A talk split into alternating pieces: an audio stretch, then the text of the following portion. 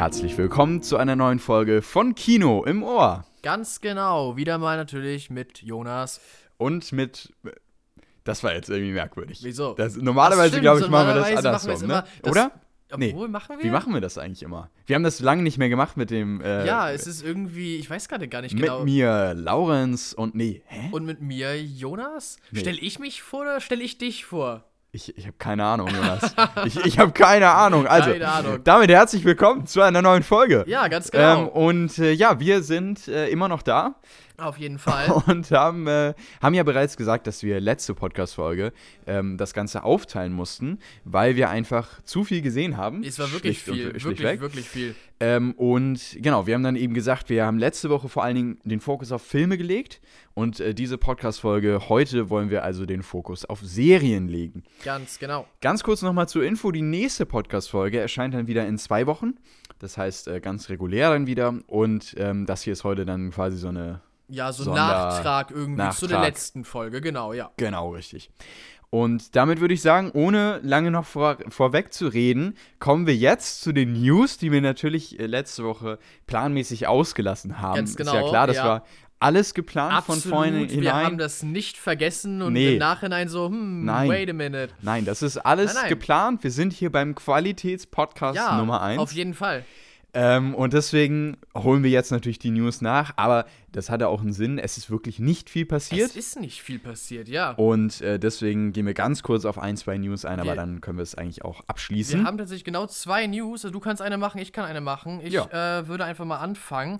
Und zwar mit der News, dass ähm, Warner Bros. Discovery äh, neue Herr der Ringe-Filme herausbringen möchte, die im dritten Zeitalter spielen, also in derselben Zeit wie der Hobbit und der Herr der Ringe. leider, leider, kann man nur sagen. Ja, ja, irgendwie hat man, hat man kein gutes Gefühl mehr dabei, nicht wahr? Nach äh, Rings of Power. Rings of Power soll übrigens ähm, im April 2024 äh, weitergehen.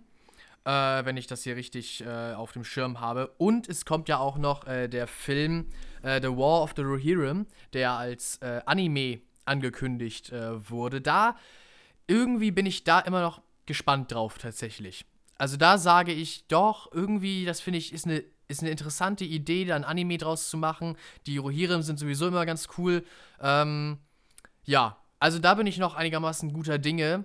Aber ja, was die Verfilmungen angeht, ich, man hat so ein bisschen die Sorge, dass ausgerechnet Herr der Ringe jetzt doch noch dieselbe äh, Abfuhr kriegt oder dieselbe Behandlung wie Marvel, wie Star Wars. Ja, dass man jetzt doch noch alles da rausquetschen will, was geht und dass es sich verliert. Ja, das, äh, die Befürchtung habe ich auch und das finde ich überhaupt nicht gut, muss ich einfach mal so sagen. Ich finde das echt schade und ähm, mein Gott, bei der Serie dachte ich mir noch, okay, das spielt irgendwie in der Zeit davor. Das ist ein bisschen losgelöst auch von der ganzen Sache und das kann ja vielleicht was werden. Aber ähm, jetzt auch nach der ersten Staffel denke ich mir, ja, da, vor allen Dingen das Ende, ne? Du merkst richtig, in welche Richtung die gehen wollen. Die wollen Ja. sich selbst so ein, so ein Cinematic Universe aufbauen, jetzt auch noch im, im Herr der Ringe-Universum. Und erstens ist es nicht das, was, glaube ich, Tolkien gewollt hätte. Nein, das glaube ich auch nicht. Ähm, und zweitens ist das halt echt eigentlich nur, ähm, ja, das, was sich aktuell halt abzeichnet. Wie du gerade schon sagtest, Es läuft nur so einem Trend hinterher, hat man das da- Gefühl. die, die kommerzielle Ausbeutung eines äh, Franchises. Ja. Gut, Peter Jackson ist dabei. Wahrscheinlich, Das gibt ist noch nicht sicher. Stimmt, ist nur wahrscheinlich, aber da sind Gespräche und so weiter äh, in Gange. Dann wäre ich schon ein bisschen positiver gestimmt, was das Genau, angeht, weil genau. der Peter Jackson, für alle, die es nicht wissen, die, der hat ja die Hobbit und Herr der Ringe-Filme gedreht ähm, und ist quasi ja der ähm, Mensch, der Mann, der ähm, Herr der Ringe auf die Leinwand gebracht hat. Genau, Zum ja. allerersten Mal. ähm, Und damit ist ja auch überhaupt erst wirklich, wirklich groß gemacht hat. Genau, richtig. Also das ist, ähm, der Mann hat einen unfassbaren äh, Epos geschaffen mit den Filmen. Ähm, genau, also mal gucken. Mal vielleicht, wenn er tatsächlich einsteigt, vielleicht wird es ja doch etwas. Ja. Aber grundsätzlich erst einmal überhaupt auf die Idee zu kommen, jetzt Ja. noch wieder neue Filme unbedingt äh, raushauen zu wollen. Ja, stehe ich erst einmal ehrlich gesagt ablehnend gegenüber. Äh, es soll ja auch noch nicht nur neue ähm, Herr der Ringe-Filme rauskommen, es sollen ja auch neue Harry Potter-Filme rauskommen. Das auch, Hast stimmt. Auch, haben wir ja auch schon mal drüber berichtet. Also man merkt einfach, es soll überall, wo es nur geht, erfolgreiche Franchises ähm, ausgebaut werden, Ja. äh, um möglichst viel Geld nicht, zu verdienen. Man kann irgendwie nicht loslassen. ja. Ja. Aber das hatten wir schon mal in einer unserer letzten Folgen besprochen, am Beispiel von Marvel vor allem natürlich. ja. Ja, es ist dieses auf der, auf der Nostalgie und so weiter rumreiten Ja, und ja, ja, naja, haben wir, haben wir viel drüber gesprochen inzwischen Haben bereits. wir, ja. Ähm, genau, und dann haben wir noch eine letzte News und zwar ähm, wird es ein Remake zu Peter Pan und Wendy geben. Ähm, das Live-Action-Remake, ähm, ja, soll äh, wahrscheinlich, voraussichtlich ab dem 28. April auf Disney Plus erscheinen. Ähm, genau, also das äh, sieht wohl so aus. Ist es ein Remake, was wir gebraucht hätten? Nein. Nein. Ähm, ist es, werde ich mir anschauen? Nein. Ähm, außer es ist gut, aber ich gehe ganz ehrlich nach dem Trailer davon aus, dass es eher wieder so das typische 0815 äh, Disney-Gequake. ähm, ja, also auch da nichts Besonderes. Und das war's grundsätzlich mit den News zu den letzten zwei, drei, drei Wochen. Da Ja. ist, wie gesagt, nicht groß viel passiert. Ähm, aber wo auf jeden Fall deutlich mehr passiert ist, das ist im Kino Ganz genau. in äh, den letzten Wochen. Da haben wir ja in der letzten Folge schon äh, drüber gesprochen und ich möchte noch mal ganz kurz etwas nachholen, ähm, weil mir das jetzt auch noch mal, ich meine, wir hatten ja letzte Podcast-Folge ganz kurz am Ende, oder na, was heißt ganz kurz, wir haben über, ähm, wie, wann wird es endlich wieder so, wie es nie war, geredet. Ähm, und da waren wir ja direkt nach dem Kino ähm, quasi hier bei der Podcast-Folge. Ähm, das heißt, wir hatten ja quasi nicht irgendwie noch einen großen Abstand, äh, nachdem wir den Film geschaut haben und darüber geredet haben. Und jetzt ist es ja schon ein bisschen, ne, ein paar Tage her und ich konnte mir auch noch mal so ein paar Gedanken machen. Und jetzt merke ich noch mal, dass der Film vor allen Dingen auch nachhaltig wirkt. Ich weiß nicht, wie dir das, wie dir das geht, aber ich habe mir jetzt auch noch mal den Soundtrack rausgehört, äh, rausgesucht und äh, höre den jetzt auch immer so zwischendurch. Ähm, und grundsätzlich hat, hatte ich auch irgendwie so ein nachhaltig nochmal teilweise Szenen kamen mir nochmal in den Kopf wieder und ich dachte, ähm, der Film hat es so toll geschafft, erstens so diese die, Zeit einfach einzufangen, haben wir ja schon Genau, in, der, in ja. der Kritik letzte Woche besprochen. Ähm, aber, und, und ohne dass es einem so richtig ins Gesicht ge geschrieben wird, ne? So, wir sind jetzt in den 80ern, so, das musst du jetzt glauben, sondern das ist immer so toll irgendwie rübergekommen. Ähm, und vor allem charakterlich blieb auch noch einiges hängen. Also vor allen Dingen diese, die, die Familiendynamik und vor allen Dingen auch ähm, äh, das, das, das, also äh, die, die Beziehung, die zwischen dem, der, dem Hauptcharakter und seinem Vater besteht äh, und seiner Mutter, das blieb, finde ich, nochmal richtig, äh, richtig zurück. Das fand ich echt klasse. ja, Ähm, also der Film hat nochmal nachgereift wie ein guter Käse. das äh, wollte ich nur an der Stelle erwähnen. Ähm, und genau, also ein großer Tipp, schaut ihn euch im Kino an, wenn er bei euch in der Nähe läuft. Ähm, ja, kann ich nur mitziehen. Wollte ich also nur noch mal bin, ich, bin ich vollkommen bei dir. genau. Gut, und äh, damit würde ich sagen, bleiben wir nochmal kurz beim Kino und kommen zu dem Film, den wir gestern gesehen haben. Ja, genau, stimmt. Das den passt haben wir doch gut. beide im Kino gesehen und zwar den Film Tar. Ja, der Film Tar mit äh, Kate Blanchett in der Hauptrolle. Eine großartige Schauspielerin, wie ich finde. Also ich finde, sie hat bisher alle Rollen, in der ich äh, sie gesehen habe, war sie sehr überzeugend. Wirklich großartig, ja. Mhm. Äh, auch, auch in diesem Film fand ich, war sie schauspielerisch auf jeden Fall sehr überzeugend. Ähm, aber es war auf jeden Fall nichts Einfaches, was sie da darstellen sollte.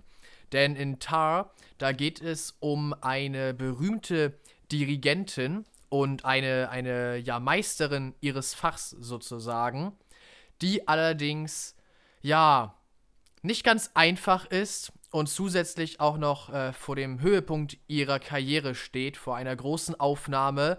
Und das alles, ja, kommt irgendwie zusammen und da muss sie sich sozusagen durchkämpfen. Genau. Ähm, gleichzeitig werden auch noch so Themen aufgemacht. Ne? Also vor allen Dingen, obwohl da kommen wir jetzt schon fast so ein bisschen zum Kritikteil. Es werden sehr viele Themen aufgemacht. Ja, auf jeden Fall. Ähm, Der Film ist auch Beispiel- zweieinhalb Stunden lang und Korrekt, äh, füllt genau. diese dann aus.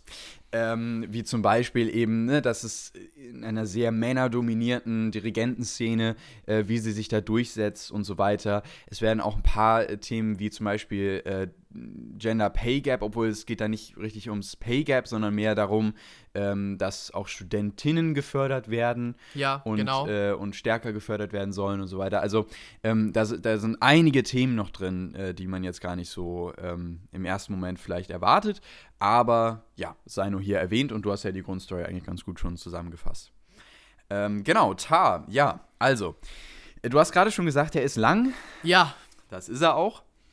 Äh, er geht knapp über zweieinhalb Stunden und das merkt man im Film auch wirklich an. Also ähm, man muss Sitzfleisch haben und das liegt vor allem daran, dass äh, der Film sich am Ende ein bisschen darin verliert, dass er nicht so einen klaren Fokus hat, finde ich. Also ich finde, dass, dass vor allem zum Ende hin ähm, wiederholen sich eine Dinge, einige Dinge. Ähm, Ja. Wie zum Beispiel, es gibt so ein, ein, eine Sache, die zieht sich so durch, dass ähm, Lydia Tarr, also so heißt eben die Hauptcharakterin, ähm, dass sie eben recht empfindlich ist auf Geräusche.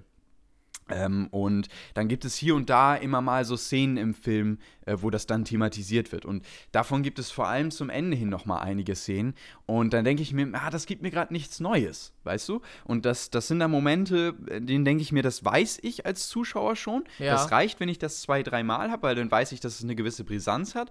Aber wenn es dann noch hochfrequentierter eingesetzt wird, dann kommt es irgendwann so zu dem Punkt, dass ich mir denke, ah, das klaut jetzt eher Zeit. Und das ist dann so ein Punkt, an dem zieht sich dann auch mal ganz schnell ein Film.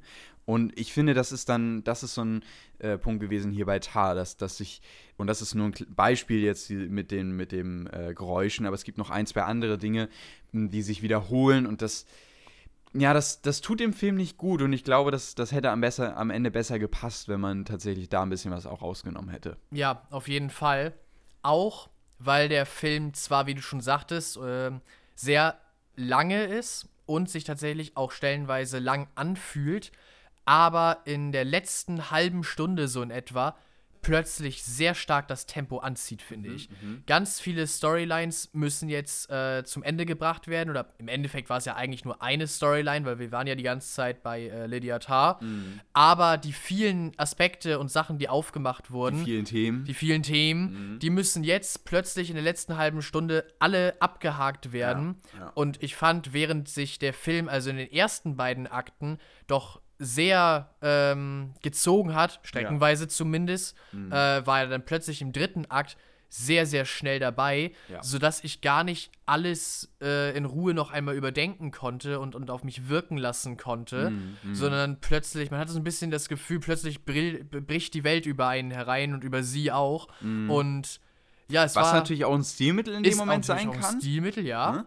Ähm, Aber in diesem Fall war es ein bisschen, bisschen doll einfach. Ja, es war zu viel am Ja. Ende, ne? Also, das sehe ich, da bin ich auch bei dir. Also, mm, da sind da manche Dinge passiert, die wurden mir nicht genug aufgebaut. Ähm, wie zum Beispiel, ah, das kann ich leider nicht sagen, weil das spoilert den Film. Ich we- weiß noch nicht, ob ich das umschreiben kann. Ähm, es gibt einen Moment relativ am Ende des Films, ähm, wo sie in einen ähm, also äh, das Orchester befindet sich eben in der Mitte des Saals ne, und äh, ist bereit eben zu spielen. Ähm, und man, man als Zuschauer sie sieht aber erstmal nur Kate Blanchett, also Lydia Tarr, ähm, wie sie eben der, äh, im Hauptfokus der Kamera ist und Lydia Tarr geht dann eben auf die Bühne. Und dann erfährt man aber eine Sache. Und die wurde vorher zwar angedeutet, aber nie wirklich er- erklärt. Und das wird erst durch diese Szene klar, dass das passiert ist. Ich weiß nicht, ob du weißt, was ich gerade meine. Ich glaube schon. Ich muss ja. es dir sonst nochmal auf, also wenn ja, wir, wenn wir nach dem noch mal, Podcast. aber ich, aber ich glaube, ich sagen. weiß, welche Szene Ne? du auf jeden Fall meinst. Und, äh, und der Bruch zum Beispiel, der kam Ja. mir viel zu schnell. Dann habe ich erst gedacht, ach so, das ist jetzt passiert? Einfach so? Und das wurde ja gar nicht richtig aufgebaut. Klar, das ist irgendwie so die Konsequenz aus dem, was zuvor passiert ist. Weil ja das und das alles hochkam und so weiter. Aber trotzdem, das war mir dann ein bisschen zu schnell. Also, das ist halt nochmal zu dem Aspekt der Schnelligkeit, genau. Ähm, ansonsten, schauspielerisch absolut genial. Also Ja, wirklich ja. großartig. Ähm, vor allem zu Beginn des Films wird sich Zeit gelassen und da hält die Kamera auch echt einige Minuten drauf, Ja, ähm, und ohne irgendwie einen Schnitt oder so weiter oder ohne eine große Kamerafahrt. Und dann gibt es wahnsinnig starke Dialoge oder beziehungsweise eher Monologe ähm, von äh, Kate Blanchett, Genau. ähm, die unglaublich gut gespielt sind und gleichzeitig natürlich auch, und das ist auch wieder ein Zeichen eines guten Drehbuchs, sehr, sehr gut geschrieben sind. Also vor allen Dingen eine Auseinandersetzung ziemlich weit am Anfang äh, zwischen ihr und einem Studenten Ja, ist genau. großartig. Wirklich, wirklich Großartig toll. geschrieben ähm, und schauspielerisch auch einfach fantastisch. Mhm, ganz genau, ganz genau. Ja, du sagtest gerade schon, so ein bisschen ähm, ist das, äh, ist das vielleicht ein bisschen monologisierend, Mhm. das Drehbuch, aber in diesem Fall passt es einfach. Mhm. Also sonst glaube ich, würde mich das äh, stören, aber es passt einfach zu ihrem, zu ihrem Charakter, den sie da verkörpert. Mhm. Ähm, ja, diese, diese Egozentrik und äh, dadurch wird der Charakter einfach auch sehr gut charakterisiert. Ja. Nicht, indem man irgendwie so sehr zu, zu sehen bekommt in den ersten, äh, in der ersten halben Stunde, was sie denn so macht oder so, sondern vor allem über ihre Sprache, über das, Ja. was sie sagt und Ja. wie sie es zu Menschen sagt, Ja. wird ganz viel Charakterisierung schon besch- äh, be betrieben. Und das ist eine kreative Art, einen Charakter einzuführen und zu charakterisieren. Sagtest du ja auch, ne? nachdem wir den Film gesehen haben, dir hat vor allen Dingen auch die Charakterisierung von Lydia Tarr so gut gefallen. Ja, genau. Ähm, und da kann ich nur mitziehen. Und ich finde auch, dass das vor allen Dingen der Punkt an diesem Film ist, der großartig ist. Also wirklich, weil, äh, und äh, ganz ehrlich, auch wenn der Film insgesamt nicht gut ist, für, für diesen Aspekt sehe ich ähm, Kate Blanchett zu 100% beim Oscar. Ja? Als, als beste Hauptdarstellerin. Okay. Zu 100 Prozent. Also, weil ich finde, das ist eine Performance, die ist Oscar-würdig, die ist großartig. Ähm, und da kann sie auch gerne den dritten Oscar für äh, abreimen. Also, doch, doch, das. Ähm, da bin ich ganz, ganz klar auf der Seite, dass es wirklich großartig war. Das auf jeden Fall. Also sie ist natürlich auch einfach die Person, um die sich der ganze Film dreht, aber auch so jetzt in Real Life haut Kate Blanchett den so ein bisschen raus noch so. Weil es gibt, es gibt genügend Aspekte, äh, die wir jetzt ja auch schon äh, halt beschrieben haben, wo man sagen würde, huh, bisschen doll, bisschen lang ähm, und wo man sagen würde, gut, ja, war ein Erlebnis, aber reicht jetzt auch wieder. Aber weil sie es halt macht, ist es, ist es wirklich gut eigentlich noch. Ja. Relativ wenige Musikeinlagen, also äh, Ja, Konzerteinlagen das gibt es in stimmt. diesem Film, was man ja jetzt erstmal bei einem Film über eine Dirigentin nicht unbedingt erwarten würde. Ähm, was aber auch nochmal zeigt, es liegt, der Fokus liegt halt wirklich auf der Person. Ja, ne? genau. Tar, so heißt der Film ja auch. Es liegt eben nicht der Fokus auf, dem, auf der Musik und das ist immer ein Element, das schwingt mit. Und ich finde, die Szenen, die es gibt, ähm, in denen wir Musik hören, die sind auch großartig. Also ähm, klar, natürlich, äh, Gustav Mahler ist auch grundsätzlich einfach ein äh, toller Komponist und der, der hat äh, wahnsinnig ähm, interessante und fantastische Stücke geschrieben. Die hört man hier auch zum Teil. Ähm, übrigens auch, ich kann den Soundtrack sehr empfehlen. Den habe ich mir auch ähm, nochmal heute Morgen angehört. Ja, ne, müsste man eigentlich machen bei so einem Film. Und einige Stücke mir nochmal angehört und äh, das ist wirklich großartig. Es gibt vor allen Dingen auch ein Cello-Stück ähm, in diesem Film. Ähm, Ah, da ja. hatte ich echt, Mhm. da, boah, da hatte ich äh, Gänsehaut auch schon äh, im, im Kino. Also es gibt diese wirklich fantastischen Momente, für die man jetzt vielleicht im ersten Moment in diesen Film gehen würde. Ähm, vielleicht ein bisschen wenig, das, das äh, kann man kritisieren, aber ich verstehe, warum sie es halt gemacht haben. Ähm, genau. Ja, kommen wir zum Fazit, würde ich sagen. Ja. Ähm, ich habe mir tatsächlich gar nicht so sehr Gedanken bisher über meine Punktzahl gemacht. Ja, was würdest du so gefühlsmäßig irgendwie Gefühlsmäßig wäre ich, glaube ich, bei 7 von 10. Bin ich ähnlich bei Jetzt so dir. einfach rausgehauen. Bin ich ähnlich bei dir.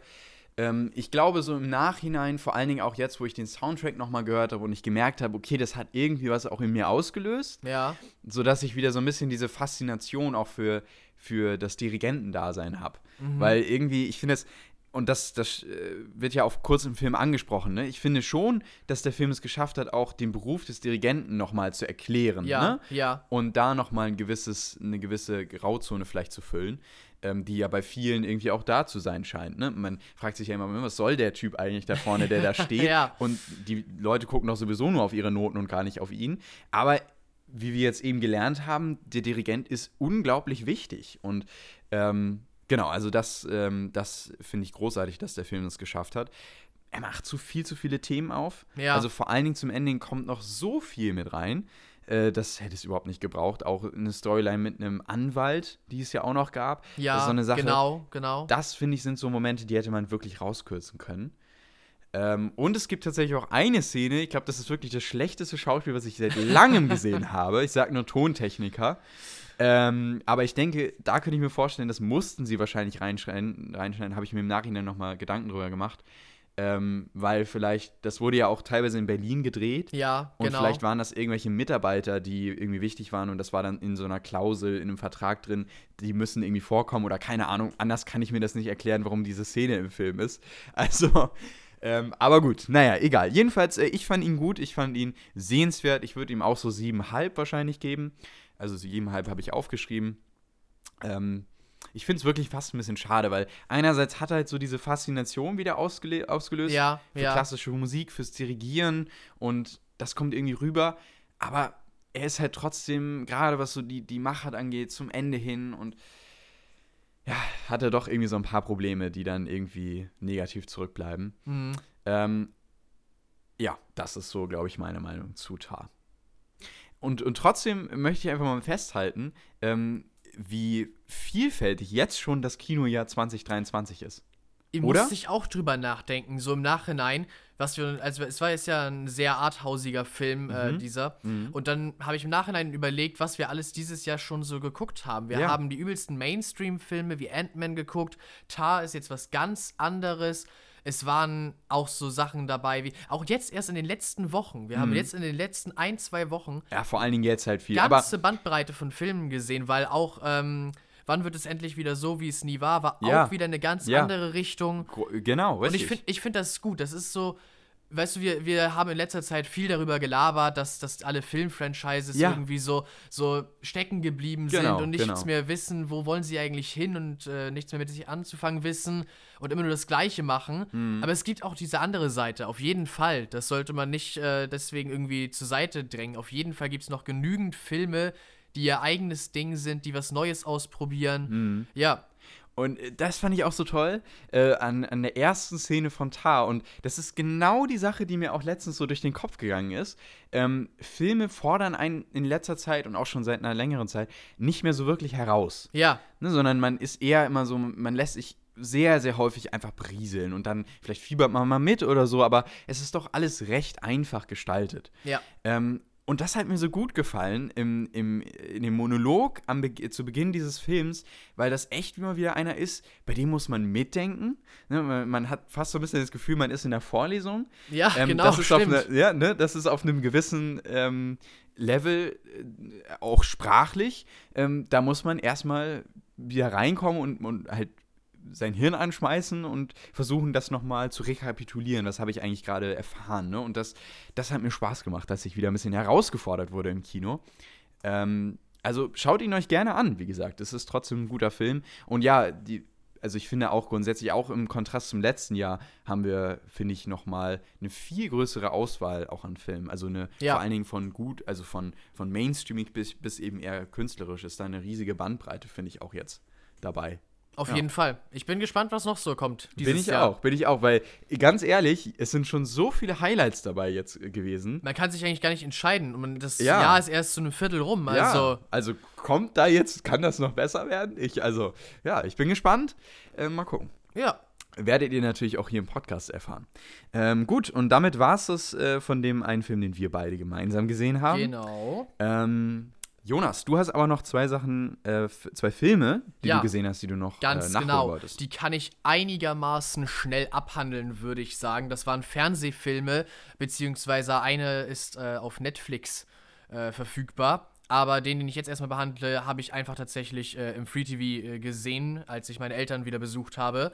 Und zwar ist das ein äh, französischer Zweiteiler, Die drei Musketiere. Also es ist schon ein Film, aber er wurde dann in zwei Teilen ähm, ja, ausgestrahlt im äh, Fernsehen, die auch so, es gibt nach dem einen Teil den Abspann und dann fängt der nächste Teil auch wieder mit einem eigenen Intro an, aber es gehört doch auf jeden Fall zusammen. Ähm, ja, es ist, es ist die typische Geschichte der drei Musketiere. Ähm, D'Artagnan wird von äh, Vincent Elbers gespielt und er hat natürlich ganz typisch für die Geschichte der äh, Musketiere, äh, hat er den ähm, Premierminister von Frankreich als Gegenspieler, den Kardinal, Kardinal de Richelieu. Und der will halt die, die Königin von Frankreich äh, beiseite räumen, um seine eigene Position zu äh, verstärken. Und das müssen die Musketiere verhindern. Wer auch immer die Musketiergeschichte kennt, weiß, wovon ich rede. Es ist halt, ja, im, im 17. Jahrhundert Frankreichs angesiedelt. Es ist diese ja, dieses Hochleben des, äh, des Gentlemans und des, äh, nicht mehr des Ritters, weil das ist ja Mittelalter, aber halt dieses, dieses Kavaliers, der, äh, ja, der, der ähm, holden Frau zur Rettung kommt und so weiter. Es ist, ja, es ist ein Basic-Film, ehrlich gesagt. Der Aspekt, dass er in zwei Teile aufgeteilt ist, ist, ähm, ist ganz nett. Äh, auch die Schauspielerei ist nichts Überragendes, ist halt ein Fernsehfilm, wurde auch von vornherein fürs Fernsehen produziert. Aber es war auch nichts, was mich irgendwie gestört hätte. Ähm, ich fand tatsächlich äh, Stefania äh, Rocker als äh, die Königin, als Anne von Österreich, äh, ganz gut tatsächlich. Also sie hat ein bisschen auch eine größere Rolle gekriegt. Nicht, dass sie einfach nur ständig gerettet werden musste von äh, D'Artagnan aus irgendwelchen Intrigen und so weiter, sondern sie hat auch selber ein kleines bisschen was zumindest zu tun bekommen. Ja, also es war ein normaler Film, den ich an, an einem Sonntagabend geguckt habe. Ich war unterhalten. Ich gebe ihm jetzt 6 von 10, 6,5. Einfach nur, weil ich ihn nicht auf dieselbe Stufe stellen kann wie, wie andere Filme, die irgendwie noch eine große Message haben, die viel größer produziert sind. Ja, deswegen kriegt er ein paar Punkte weniger. Aber mir fiele nichts ein, wo er besonders hervorgestochen wäre, aber auch nichts, wo er jetzt wirklich schlecht wäre. Also nicht, dass ich jetzt Punkte abziehen würde für irgendwelche Schlechtigkeiten. Mhm. Ja, weiß ich nicht, ob der jemals ich wieder. Den, ich habe den mit Sicherheit auch schon mal gesehen. Bestimmt. Also von wann war der nochmal? Von 2005 ist das. Ja, guck mal, ich habe den bestimmt mal irgendwann an einem so Sonntagnachmittag das sind gesehen. diese Filme, die yeah, immer wieder ja. wiederholt werden. Ja, genau. Mit Sicherheit. Es gibt halt auch so viele Verfilmungen ja. äh, von Die drei Musketiere, bis ich, um ein bisschen äh, Hintergrundinformationen einzusammeln, den richtigen Wikipedia-Artikel gefunden hatte. Hat das auch erstmal eine Weile gedauert. Es ist halt eine echt bekannte Geschichte. Jeder, ich glaube, jeder hat irgendeine Version der Geschichte schon mal gelesen, gehört, gesehen. Ja, an dieser gefällt mir halt irgendwie diese Zweiteiligkeit und dass ein, zwei Charaktere ja doch noch mal bisschen, bisschen mehr hervorstechen als vielleicht in, in noch älteren Produktionen, wo wirklich nur die, die ganz basic Geschichte verfilmt wurde. Nee, der andere Film, der mich äh, eher noch so ein kleines bisschen mehr mitgenommen hat, den ich äh, auf Netflix gesehen habe, war Wolkenbruchs wunderliche Reise in die Arme einer Schickse. Eine Schickse, das ist äh, ein, äh, der jüdische Begriff, ein wenig abwertend oft gemeint, für äh, eine nicht-jüdische Frau. Und ja, Wolkenbruch, Motti Wolkenbruch, ist halt ein ähm, Deutscher, der in einer orthodox-jüdischen Gemeinde aufge, äh, aufgewachsen ist. Wobei gar nicht war, er ist Schweizer.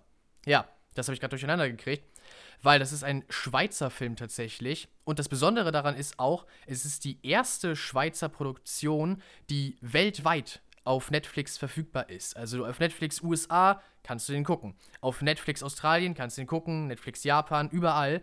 Und ja, das ist der erste Schweizer Film, der das hingekriegt hat. Mhm. Er wurde auch tatsächlich zum äh, besten äh, Film von Schweiz auf dem Züricher Filmfestival äh, 2018 gekürt. Ja. Mhm. Und es geht halt darum, dass äh, Motti in dieser orthodoxen Gemeinde aufgewachsen ist äh, mit äh, seinen Eltern, ganz besonders äh, seiner Mutter, die ihn äh, sozusagen unter ihrer Fittiche hat. Und er soll, er soll verheiratet werden. Er soll eine Frau finden, natürlich auch eine, eine jüdische aus dieser Gemeinde. Und die beiden sollen ein, ein für orthodoxe Juden normales, geregeltes Leben führen. Er soll irgendwann den Betrieb von seinem Vater übernehmen. Ja. Und sein ganzes Leben ist eigentlich schon vorausgeplant äh, von seiner Mutter ganz besonders. Sein Vater ist ein wenig äh, ruhiger dabei. Ähm, aber er möchte es nicht. Er merkt immer mehr über den äh, Film hindurch, dass es eigentlich einfach nichts für ihn ist. Dass er in dieses System reingeboren wurde aber dass er selber, wenn er so drüber nachdenkt, gar nicht so sehr was damit anfangen kann. Und dann kommt natürlich noch dazu, dass er bei seinem BWL-Studium auch noch ja, die, die benannte Schickse kennenlernt, Laura. gespielt von äh, Noemi Schmidt. Ich glaube, die äh, kennt man auch, äh, eine von den äh, ja, schweizerischen Schauspielerinnen, die man mal eher gesehen hat. Äh, muss man ja sagen. Kennst du die? Schon mal gesehen in, irgendeinem, in irgendeiner kann, Produktion? Kann sein, ja. Kann sein. Ähm, ja, er verliebt sich in sie, was natürlich eigentlich auf gar keinen Fall angehen kann. Und ja, darum entspinnt sich dann die ganze Geschichte. Der Film, so viel sag ich mal, ich sag gar nicht, wie es ausgeht, aber der Film hat ein offenes Ende. Äh, und das hat mir tatsächlich gut gefallen an dem Film. Am Ende weiß man nicht genau, wie es denn nun ausgeht mit den beiden. Und man kann sich selber weiter überlegen. Das ist auch inszenatorisch sehr schön gemacht, ähm, wie, er, wie er da von oben, er wird von oben so gefilmt und steht praktisch so an, an, so einem, an so einem Scheideweg. Es kann einmal nach links, nach rechts gehen, wohin wird er gehen. Ja, das fand ich war irgendwie auch symbolisch sehr schön eingefangen. Und ein anderes Stilmittel, was der Film äh, hat und was mir auch gut gefällt, ist, dass er häufiger mal die vierte Wand durchbricht. Also es gibt öfter diese ähm, Momente, wo dann ja die Kamera näher herankommt, alles im Hintergrund wird ja wird ausgeblurrt und dann gibt es nur noch äh, Motti, der sich zur Kamera direkt wendet und uns zum Beispiel äh, irgendein jiddisches Wort erklärt, was er gerade benutzt hat. Was meint er überhaupt damit? Oder irgendein Aspekt von orthodox-jüdischem Leben, das man so als Otto-Normalverbraucher ja nicht wissen äh, könnte, mhm. aber das jetzt so erklärt wird, um, um das in Kontext zu bringen, warum jetzt gerade in dem äh, Film das und das passiert, warum die Menschen so und so jetzt gerade reagieren und denken. Und das ist ganz gut verpackt, finde ich. Das hat nicht so was Exposition-mäßiges, sondern das äh, fügt sich sehr gut ein, auf jeden Fall in den Film. Ja, eigentlich ist das alles, was ich dazu sagen kann. Er hat am Ende von mir siebeneinhalb Punkte gekriegt, hat mich auf jeden Fall unterhalten ich weiß nicht, ob ich ihn jetzt direkt nochmal äh, sehen muss, würde, aber ich fand, es war ein guter Film. So ein kleines bisschen hat er mich natürlich wieder äh, an Unorthodox erinnert, was ich, glaube ich, letztes Jahr in diesem Podcast auch mhm. besprochen hatte, ja. weil es natürlich eine ähnliche Ausgangssituation ist. Ja. Diesmal mit einem Mann statt einer Frau, Aha. aber ja, dieses Ausbrechen aus diesem System und das im Kontext von dieser, ja, orthodoxen jüdischen Gemeinde. Hört sich interessant an. Ja, danke schön für den, für den Input. Ähm, und damit war es das mit den Filmen. Ja, Jetzt genau. haben wir genau. gesagt, wir machen heute den Fokus auf Serien, haben noch gar nichts in der ersten halben Stunde über Serien gesagt. Naja, das gut. kommt jetzt. Genau. Ähm, genau, und zwar habe ich einige Serienstaffeln gesehen. Ähm, ich weiß nicht, hast du sonst noch irgendwas äh, Serienmäßiges? Du hast weitergeguckt, Noch nichts, ne? genau. Ich habe noch nichts zu Ende geguckt. Ich habe weitergeguckt bei ähm, The Bad Batch. Da kommen wir nochmal drauf zu sprechen, wenn wir es dann tatsächlich durchhaben. Ich bin leider noch nicht dazu gekommen, The Mandalorian zu gucken. Wir nehmen das jetzt gerade hier am Mittwoch auf. Das heißt, es ist heute auch schon wieder eine neue Folge rausgekommen. Und die neue habe ich auch noch nicht gesehen. Ah, also, okay, ja. Ich kann auch nur über die erste Folge kurz was sagen, aber ja. Mm, das ist doch gut. Dann gibst du uns ein bisschen so den ersten Eindruck von der dritten Staffel. Aber ja, ich kann da leider noch nichts zu sagen. Und wir haben natürlich gemeinsam eine Serie gesehen, jetzt die letzten, äh, nee, wir haben tatsächlich an einem einzigen Tag die, die Serie durchgebinged. Ja, darüber. Die Hälfte der Serie. Die Hälfte, die andere genau. Hälfte hatten wir schon. Und äh, über die Serie, das wird heute ein kleiner Verriss mal wieder. Ja, ne? das. Ähm, ähm, und äh, die, die nehmen wir uns aber gleich vor. Genau, ähm, mach du mal erstmal äh, deine, die du gesehen hast, weil ja, ich habe leider noch nichts äh, fertig ansonsten. Das ist die eine, die ich durchgesehen habe, die wir zusammen gesehen haben. Hattest du nicht auch noch hier Dark? Äh, wie sieht das da aus, Jonas? Bin ich da? dabei, aber dabei? auch die zweite Staffel habe ich noch nicht durch. Die erste hattest du durch und auch schon besprochen. Ganz hier, ne? genau, ja. doch. Das ja, müsste genau, in den letzten genau. Folgen irgendwo habt ihr bestimmt was von Dark mitgekriegt. Ja, okay, genau. Da bin ich auch noch gespannt, was du da noch weiterhin sagen wirst. Ja, auf jeden Fall. Ähm, ja, ich komme erstmal zu den Sachen, die nicht abgeschlossen sind. Äh, einmal ganz kurz äh, möchte ich äh, was zu Mandalorian Staffel 3 sagen. Mandalorian ist ja die äh, heiß begehrte Star Wars-Serie, die jetzt in die dritte Staffel gegangen ist gegangen ist. Ja. ja ähm, seit dem 1. März ähm, kann man sich da eben die äh, erste Folge der dritten Staffel anschauen. Und jetzt heute, also wo wir den Podcast eben aufnehmen, ähm, ist auch schon die zweite Folge erschienen, die ich, wie gesagt, eben noch nicht gesehen habe. Aber ich habe die erste Folge gesehen und na, ich finde, es ist ein Start in eine dritte Staffel, der sehr, sehr, sehr vollgepackt ist. Also die Folge geht 30 Minuten. Ich sag nicht oh, zu so viel, eine keine Sorge. Folge für Mandalorian Genau, rela ja, relativ kurz.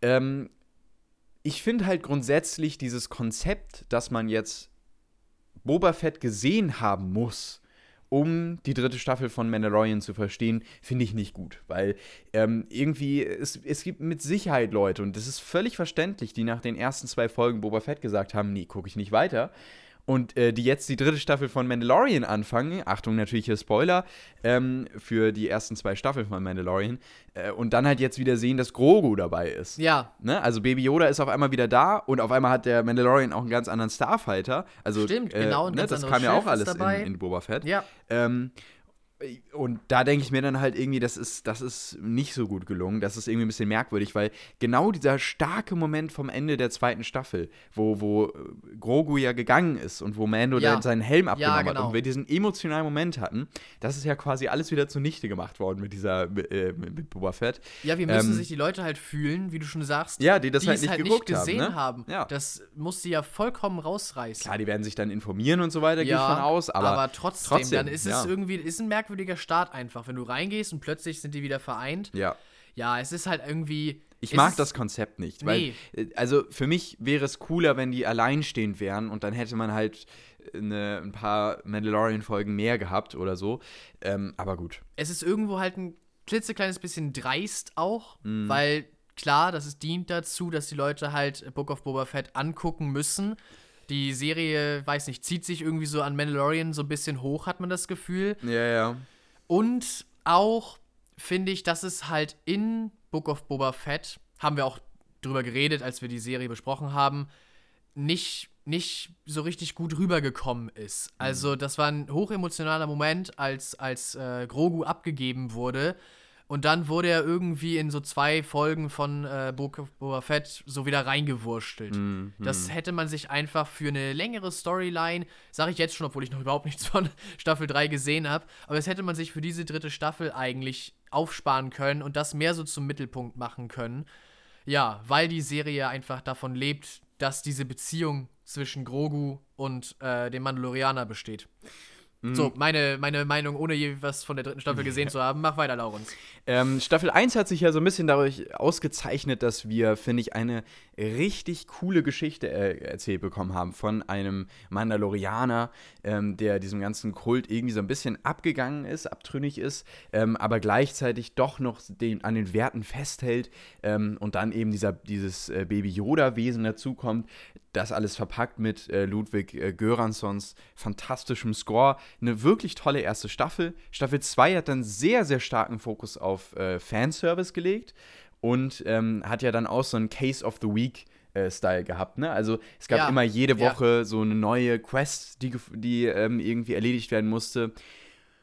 Und ohne jetzt zu viel schon mal vorauszusagen, Staffel 3 ist tatsächlich, setzt den Trend ein bisschen fort, so was es angeht. Ähm, und es ist so dieses typische, ne, wir brauchen O, wir brauchen Gegenstand A. Ähm, um Gegenstand A zu besorgen, äh, müssen wir zu Planet B. Ähm, auf Planet B, um Gegenstand A zu bekommen, sollen wir Quest C machen. Ja, Und okay. um, bei Mhm. Quest C passiert äh, D und dann müssen wir erstmal D kriegen, um eigentlicher Gegenstand A zu bekommen und so weiter. Also so zeichnet sich das aktuell ab. Und das ist ja so ein, so ein typisches Case of the Week-Szenario. Ähm, und äh, weiß ich nicht, das finde ich immer ein bisschen unkreativ. Also nicht so wirklich originell. Ja, hat was von äh, Videospiel Sidequest irgendwie. Ja, genau, richtig. Ja. Und ähm, ich finde, da, da hat die erste Staffel, ja, die war auch schon so ein bisschen so, aber die, finde ich, hat noch so diesen Bogen hinbekommen, trotzdem eine interessante und zusammenhängende Geschichte zu erzählen. Ähm, und ich bin gespannt, wo das hingeht. Mir, mir passiert viel zu viel in der dritten Sta äh, in der ersten Folge der dritten Staffel. Ähm, und auch ein paar Dinge dabei, die ich irgendwie noch ein bisschen fragwürdig find, ne, finde. Ähm, du wirst es dann sehen, Okay, ja. was einen bestimmten Druiden angeht, wo ich mir denke, äh, weiß ich nicht. Also, das ist jetzt für mich schon ein großes Logikloch und auch irgendwie sehr, sehr starker Fanservice. Okay. Ähm, wirst du aber dann sehen. Ähm, ja, für mich ein interessanter Start. Mal gucken, wo es hingeht. Die zweite Folge soll besser sein, habe ich gehört. Werde ich jetzt ja dann in den nächsten Tagen sehen. Ähm, ja, ich würde der, ich würd der ersten Folge jetzt so sieben, sieben von zehn Punkten vielleicht so geben. Vielleicht Ja. ja, so in dem Bereich, sechseinhalb, sieben so. Ist ein netter Start. Mal gucken, wo es hingeht. okay, ja. Ähm, ich habe die erste Folge Bad Batch gesehen. Möchte ich noch gar nichts wirklich zu sagen, weil ich habe die zweite Folge angefangen äh, von der zweiten Staffel und dann äh, aufgehört, weil ich hatte andere Sachen äh, zu, zu gucken. Ähm, aber das steht auf jeden Fall auch auf meiner Liste. Werden wir da nochmal drüber reden, wenn Ja, ich ein bisschen ja, ja, weiter bin und du ja auch. Ähm, genau, und dann eine schon mal etwas größere Sache, über die ich ein bisschen mehr sagen kann. Ich habe The Last of Us gesehen. Stimmt, genau. The Last of Us bis zur aktuellsten achten Folge. Es gibt noch eine einzige Folge, das äh, Staffelfinale. Das kommt jetzt am kommenden Montag äh, auf Wow. Und das wird dann die erste Staffel abschließen. Und ich habe eben jetzt bis zur achten Folge einschließlich alle Folgen gesehen.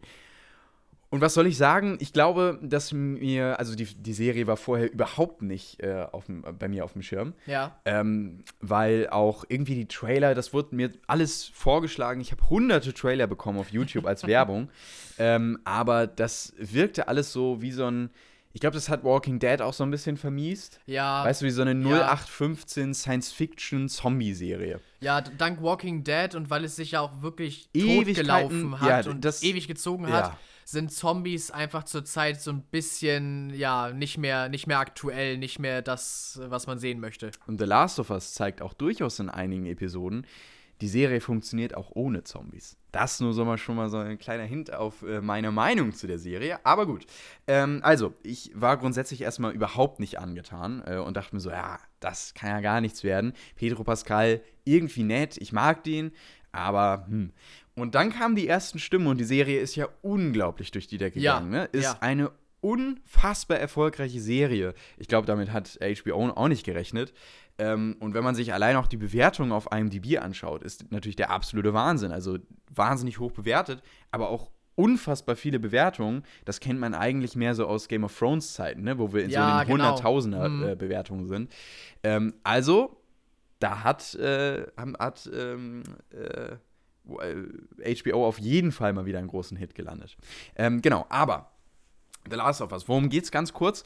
Ähm, es geht darum, dass äh, ein Pilzvirus ausbricht. Ähm, wir befinden uns im Jahre 2003 und so starten wir auch in die Serie. Und das fand ich so genial, weil wir starten nämlich in 2003 ähm, und quasi ab, an dem Punkt, an dem eben diese Epidemie ausbricht, diese Pandemie.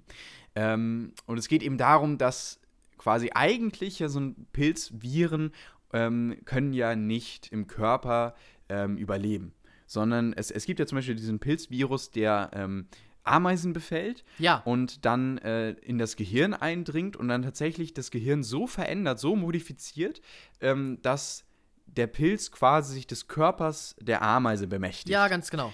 Ähm, und dieser Virus, der kann aber im menschlichen Körper nicht existieren, weil dieser Virus eben nicht ähm, über 35 Grad, Ah, okay, 36 liegt an Grad, der Temperatur. Genau, äh, kann der eben nicht existieren. Aber jetzt hat dieser Virus sich eben mutiert und kann tatsächlich doch im Menschen überleben. Und da bricht eben diese Pandemie aus. Ähm, und die, dieser Virus bemächtigt sich eben wie so ein typischer Zombie-Virus Ja, des klar, menschlichen genau. Gehirns ähm, und nimmt den Menschen dann ein und versucht sich natürlich fortzupflanzen und zu verbreiten. Genau. Ähm, dann springen wir. Also wir lernen natürlich erstmal den Charakter kennen. Pedro Pascal, der spielt Joel.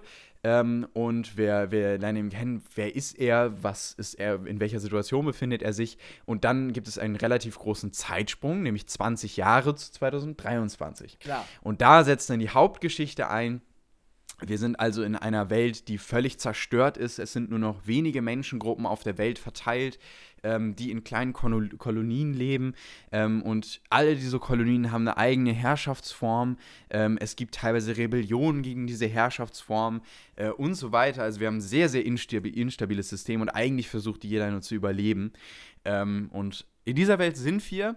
Und dann tritt eine Figur auf, die offensichtlich immun zu sein scheint gegenüber dieses, äh, diesem Virus.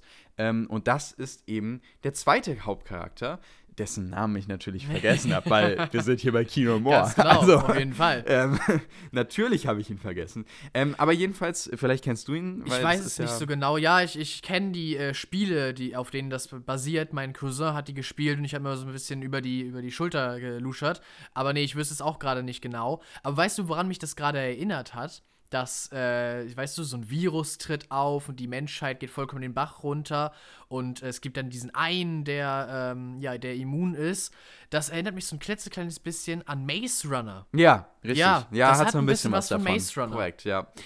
Äh, Ellie Williams. Ellie Williams, gespielt von äh, Bella Ramsey. Übrigens auch eine großartige Schauspielerin, das kann man nicht anders sagen. Mhm. Ähm, die eine fantastische Figur spielt, spielt, bei der ich erst so im ersten Moment dachte, oh, das ist so eine, die, die ist so, mh, die eckt so an, weißt du? Die, die ist so ein bisschen rebellisch unterwegs und dann dachte ich mir, ah, das wirkt am Anfang nicht so wirklich facettenreich, sondern sie hat irgendwie nur, nur so diesen Charakter, dass sie die ganze Zeit aneckt und so blöde Sprüche oder coole Sprüche bringt. Ja, Aber das kommt mit, den, mit der Zeit. Das kommt und sie bekommt einen richtig tollen Charakter, der auch richtige Emotionen hat und ähm, also richtige Tiefe bekommt. Das ist grandios und auch fantastisch gespielt von ihr. Und sie hat echt teilweise auch äh, Lines da.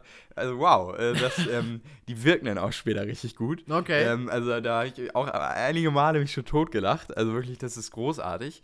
Ähm, und wo ich schon mal bei den Schauspielern bin, Pedro Pascal Ja. ist großartig in dieser Rolle ähm, als Joel Miller ähm, und, und schafft es auch hier, ähm, auch gerade e- eben mit Bella Ramsey zusammen, also mit Ellie zusammen eben, äh, eine, eine, ein Hauptcharakter-Duo zu schaffen, was einfach großartig ist. Und jetzt gerade in der achten Folge hatten wir so einen emotionalen Höhepunkt, ähm, gerade auch am Ende. Und Ah, ich kann es nicht sagen, aber, Ja. ähm, aber sie, sie äh, es gibt eben eine Szene, ähm, in der vor allem klar wird, die funktioniert halt nur, wenn du die Charaktere vorher gut charakterisierst, äh, charakterisiert hat, hast. Und die hat so stark emotional ähm, gewirkt, das fand ich einfach nur absolut grandios. Also, ähm, ja, fantastisch, was die beiden da gemacht haben und was auch das Drehbuch hergegeben hat. Ähm, und auch ansonsten, äh, also genau, es geht eben darum, dass äh, Ellie ähm, immun ist und ähm, Pedro Pascals Charakter Joel soll äh, Ellie äh, eben quasi zu einem Labor bringen, damit aus ihrem Blut, aus Ellies Blut, äh, eben ein Impfstoff gemacht werden kann. Das Ja. ist so quasi der, die, die Grundgeschichte von The Last of Us.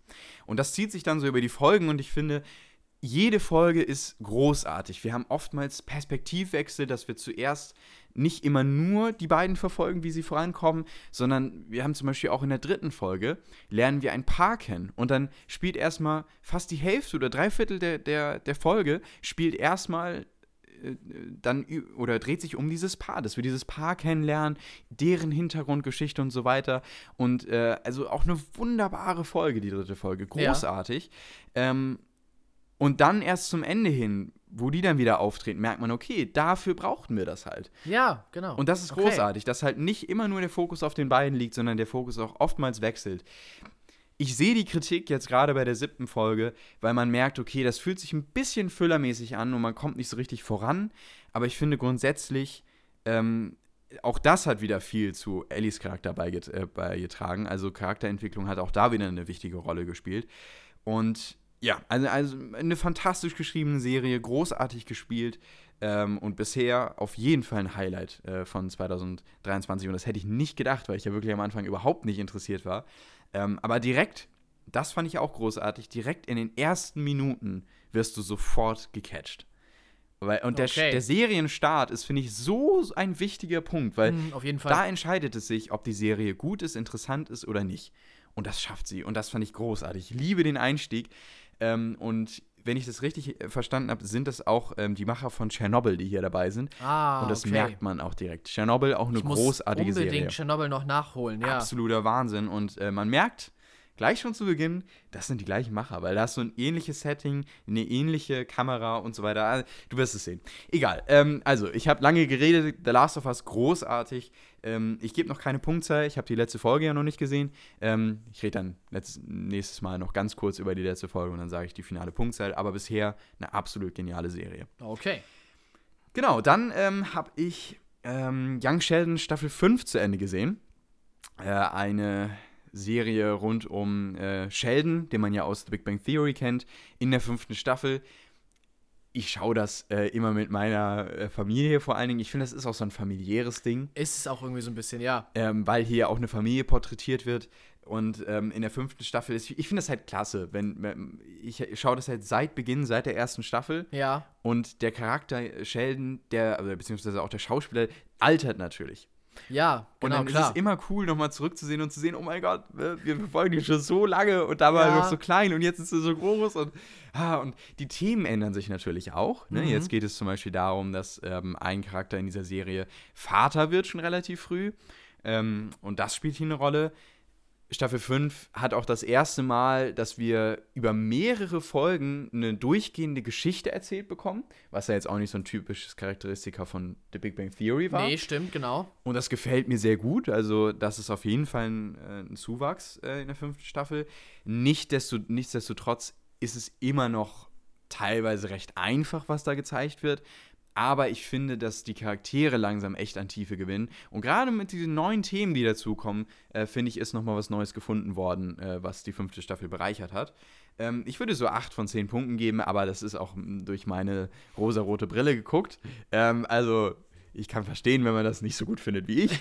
aber ich finde, ich mag einfach Young Sheldon und Es ist halt einfach, ja, es ist, Ja. vielleicht ein bisschen die Nostalgie, aber das ist in diesem Fall vollkommen verständlich. ja. Also 8 mit einem kleinen Hang eher noch runter, aber mein Gott, ja. Also auf jeden Fall für mich eine sehr gute fünfte, also ein, eine gute fünfte Staffel. Ähm, genau, dann habe ich eine weitere Arrowverse-Serie gesehen. Ähm, das Arrowverse hatte ich ja auch schon einige Male besprochen. Wir haben zuletzt die achte Staffel von Flash gesehen. Genau, ja. Flash wird äh, dieses Jahr mit der neunten Staffel beendet und ist damit auch die letzte Serie aus dem Arrowverse, äh, die ein Ende findet. Ansonsten sind nämlich alle Serien so in den letzten Jahren abgesetzt worden, nach und nach. Mhm, ja. Ähm, vor allen Dingen im letzten Jahr, nämlich äh, nachdem CW jetzt und nach dieser ganzen Warner Brothers Sache und so weiter Ja, will, stimmt, will war ja CW was. genau, ähm, das alles ändern und äh, nachdem jetzt das DCEU ja auch äh, neu gestartet äh, wurde durch James Gunn, wird sich da auch einiges ändern und dann sind einige Serien jetzt abgesetzt worden. Ähm, und Stargirl ist unter anderem auch eine der Serien, die abgesetzt äh, wurde. Und ähm, ich habe damals die erste Staffel vor so boah, gut drei, wahrscheinlich vier, drei, vier Jahren oder so gesehen. Ja. Und ich fand die echt nicht schlecht, weil das ähm, eben ein Mädchen verfolgt, ein junges Mädchen, das so im Highschool-Alter so ungefähr ist. Ähm, und sie bekommt eben diesen Stab quasi vermacht, beziehungsweise sie ähm, kriegt diesen Starman-Stab irgendwie Okay, ähm, ja. in dieser ersten Staffel und muss dann eben so langsam in die Rolle finden, ähm, als Superheldin in ihrer Kleinstadt so klarzukommen. Und es geht mal nicht darum, dass die ganze Welt irgendwie gerettet werden muss, sondern spielt alles so in dieser Kleinstadt und sie bekommt dann auch Freunde und so weiter und ähm, die bilden dann so eine kleine Superheldengruppe, aber alle so ein bisschen in so ihren selbstgemachten Kostümen und so weiter Ja, ja, okay. und irgendwie ein guter Witz. Und dann kommt auch noch die Familie von, von Stargirl mit rein, die irgendwie da auch noch ganz gut, äh, ganz gut irgendwie dazu passt. Und dann haben wir noch so diesen Familienaspekt da drin. Und das hatte irgendwie so einen, so einen runden Rahmen. Und ich habe die gerne gesehen, die waren nett. Jetzt ist nichts Großartiges, ne? Aber ich glaube, ich habe da damals sieben von zehn Punkten gegeben oder siebeneinhalb oder so. Ähm, aber das war auf jeden Fall nette Unterhaltung. Ja. Ähm, und dann dachte ich, ja, okay. Aber ich hatte auch echt lange keine Lust, irgendwie so weiter zu gucken. Ähm, und jetzt habe ich gesehen, dass bei Wow und unser Wow-Abo läuft bald ab. Deswegen Ja, habe ich einiges genau. nachgeholt jetzt. Ähm, habe ich gesehen, dass die Staffeln da verfügbar sind. Und dann habe ich äh, die zweite Staffel gesehen. Und äh, die ist ein bisschen, ja, wie sage ich das?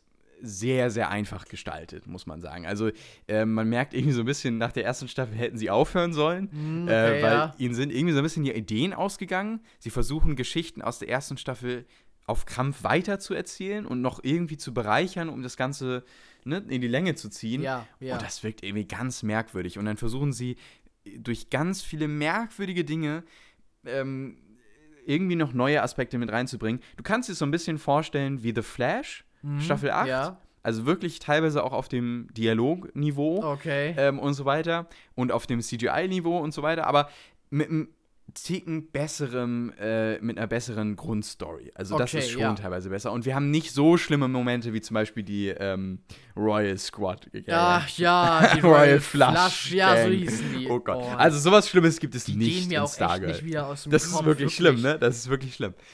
Aber, also, so schlimm ist Stargirl nicht. Aber ähm, auf jeden Fall ein Downgrade so zur ersten Staffel. Okay. Ähm, das muss man ganz Schade. klar sagen. Ähm, ja, definitiv schade. Ähm, es ist immer noch so ein bisschen dieses Feeling dabei, Highschool, Freunde, Familie und das trägt sich über die Staffel und das fand ich auch noch ganz nett, deswegen ist es keine verschwendete Zeit, aber ich würde dir so sechs, sechseinhalb von zehn Punkten geben, so in dem Bereich, aber jetzt nichts groß Besonderes. Ähm, genau, die dritte Staffel wird jetzt bald bei ähm, Wow erscheinen. Ah, okay. Deswegen werde ich da auch noch bald drüber reden aber dann auch äh, dann irgendwann bald. Und das ist dann auch die letzte Staffel, also nach der wurde die Serie dann abgesetzt. Ja, okay, dann passt das doch. Dann, also es kommt noch raus, während wir noch unser Wow-Abo äh, und so genau, haben. richtig, genau. Ja, das passt doch sehr, sehr gut. Ja. Ähm, dann habe ich noch eine Serie auf Disney Plus gesehen, die ich lange schon auf meiner Liste hatte, und zwar The Bear. The Bear ist eine Serie um einen äh, Koch, einen Koch, der eigentlich in einem äh, sehr, sehr noblen äh, Kochmilieu unterwegs ist und äh, bei den besten Restaurants als Chefkoch arbeitet. Ähm, aber dann verstirbt sein Bruder und er muss das Familiengeschäft, nämlich ein Steakhouse, ein Sandwichladen ähm, in New York übernehmen. Und ja, das ist ein Laden, der eben so sehr, sehr einfach gestaltet ist. Und äh, er versucht da eben, er als dieser Sternekoch, der eigentlich ganz andere Sachen gewöhnt ist, mhm, versucht genau. dann eben erstmal da anzukommen, äh, gleichzeitig aber auch versucht er irgendwie diesen Laden zu modernisieren, wieder ein bisschen auf Vordermann zu bringen. Ähm, und gleichzeitig hat er aber auch immer noch so mit dem Tod seines Bruders zu kämpfen. Und all das kommt dann so in The Bear mit rein. Und das ist so die Grundstory.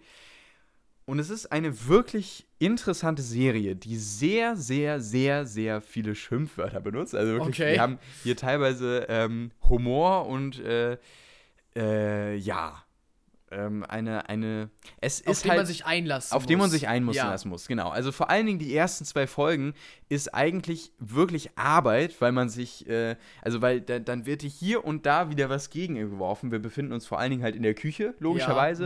Ja, mhm. ähm, und das Essen wird halt vorbereitet, ne? Bis zur Eröffnung. Und äh, da geht's hektisch ran. Dann ist hier was, Schnitte, Schnitte und so weiter. Und ähm, dann, dann fällt da was um, hier geht was schief und so weiter. Und das zieht sich durch. Das gibt es auch später noch. Die Serie kommt später in den nächsten Folgen zur Ruhe. Es gibt neun Folgen in der ersten Staffel und die ja. Folgen gehen so um die 30 Minuten. Also relativ schnell auch ähm, anschaubar. Ähm, aber es zieht sich halt trotzdem eine Grundstimmung durch, die ein bisschen anstrengend ist. Das muss man ganz klar sagen. Okay. Aber ähm, die Serie beweist auch echt teilweise Tiefe und vor allem auch ähm, teilweise eine filmische Finesse. Da war ich echt überrascht. Also wir haben ähm, zum Beispiel eine Folge, die komplett in einem einzigen, in einer einzigen Kamerafahrt gedreht wurde. Oh. Eine 20-Minuten-Folge, die auch wieder in der Küche spielt und sie müssen halten, sie haben einen wahnsinnig chaotischen Tag. Ähm, ja, es ist was passiert und sie haben einen riesigen Andrang, so kann okay, man es vielleicht ja, sagen. Ja. Und dann ist es unglaublich chaotisch. Und ähm, diese gesamte Episode spielt in einer einzigen Kamerafahrt. Das heißt, wir haben diese 20 Minuten komplett durchchoreografiert. Ne, die Kamera fährt dann mal raus. Ja, stimmt. Natürlich. Genau. Ne? Muss man sich überlegen. Das muss man sich mal vorstellen. Und es muss ja alles gepasst haben. Auf die Sekunde genau. Und das ist, das ist so fantastisch, äh, das fand ich großartig.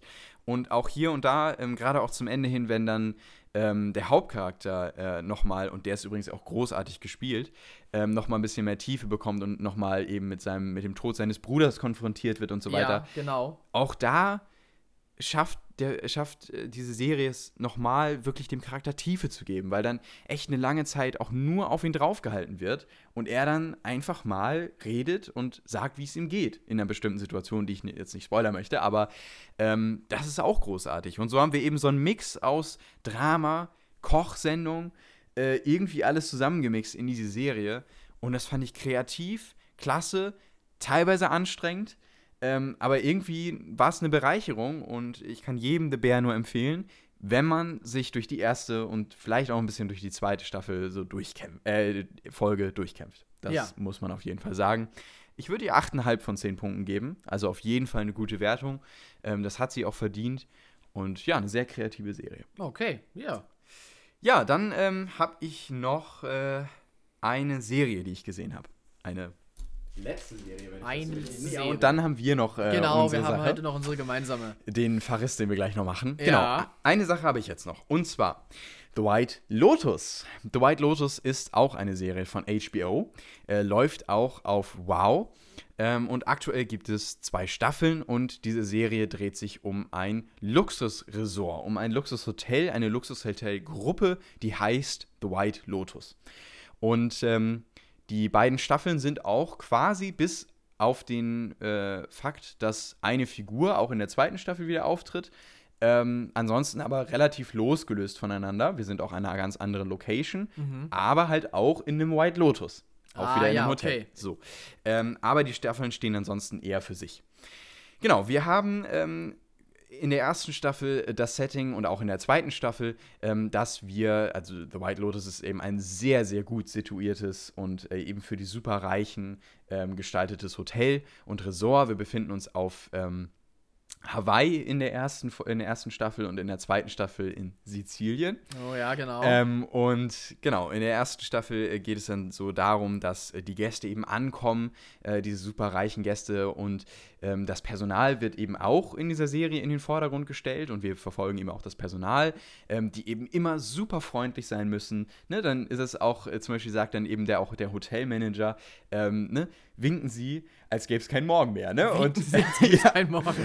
und äh, um das mal so ein bisschen zu vergleichen, die Serie ist ganz oft, weil natürlich alles spitzt sich so ein bisschen zu, ne? die Gäste ähm, haben, es entwickeln sich so ein paar Probleme bei den Gästen und Intrigen kommen so ein bisschen zu, zu Tisch und so weiter. Ja, ja. Aber auch auf Personalseite entwickelt sich so ein bisschen was, gerade was zum Beispiel den Hotelmanager angeht, der möglicherweise ein bisschen daran äh, zerbricht, was, äh, dass er die ganze Zeit so dieses fröhliche Gesicht äh, machen muss und so weiter. Mhm, ja. Aber das ist vielleicht schon ein bisschen zu viel gesagt. Ähm, jedenfalls, es spitzt sich alles zu und äh, um das mal zu vergleichen, Triangle of Sadness ist, glaube ich, da so der beste Vergleich, den wir ja auch letztes Jahr gesehen haben, ja, den Film. Genau.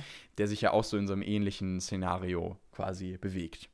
Ähm, hat zwar jetzt nicht so die krasse ähm, Ausmaße, wie es am Ende bei Triangle nee, of Sadness nicht, ist, aber, aber äh, so, eine ähnliche, so eine ähnliche Idee, die dahinter steht. Okay, ja.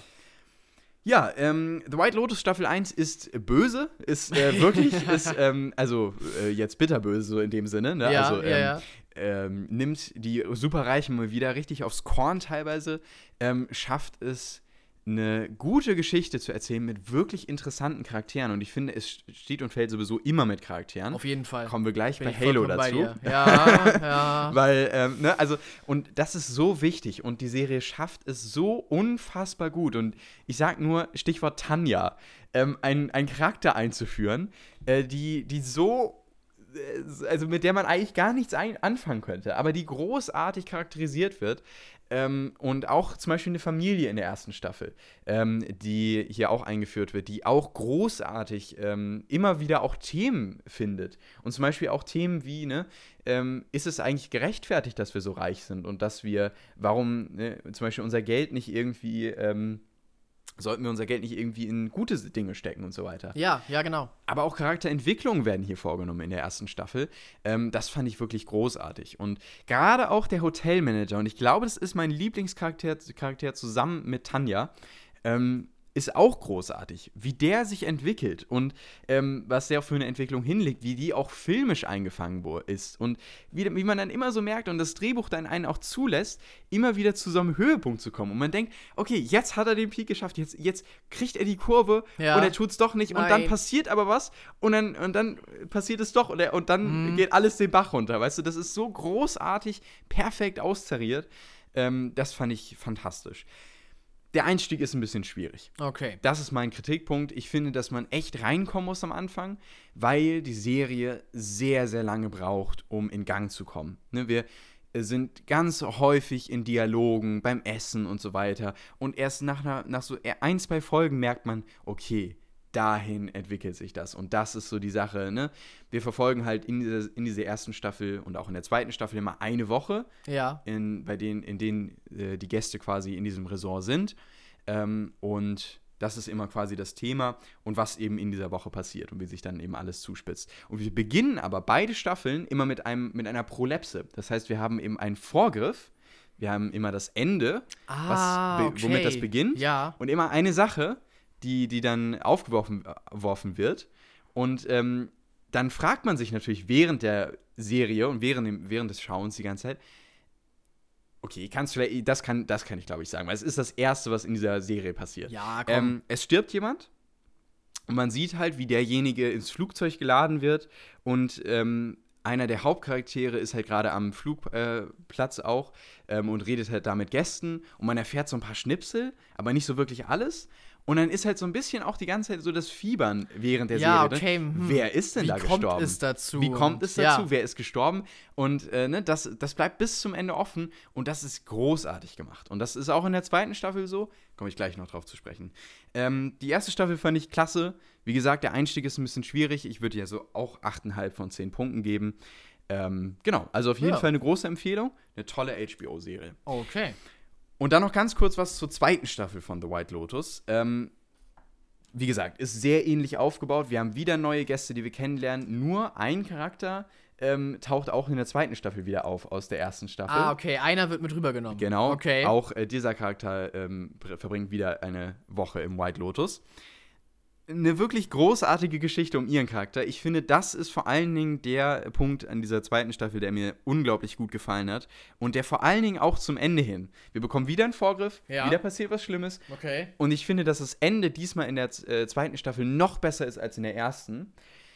Aber mir ist das Thema, was hier in der zweiten Staffel im Fokus stand, nämlich Intimität, ähm, Beziehung, ähm, Sex vor allen Dingen auch, das ist mir viel zu präsent.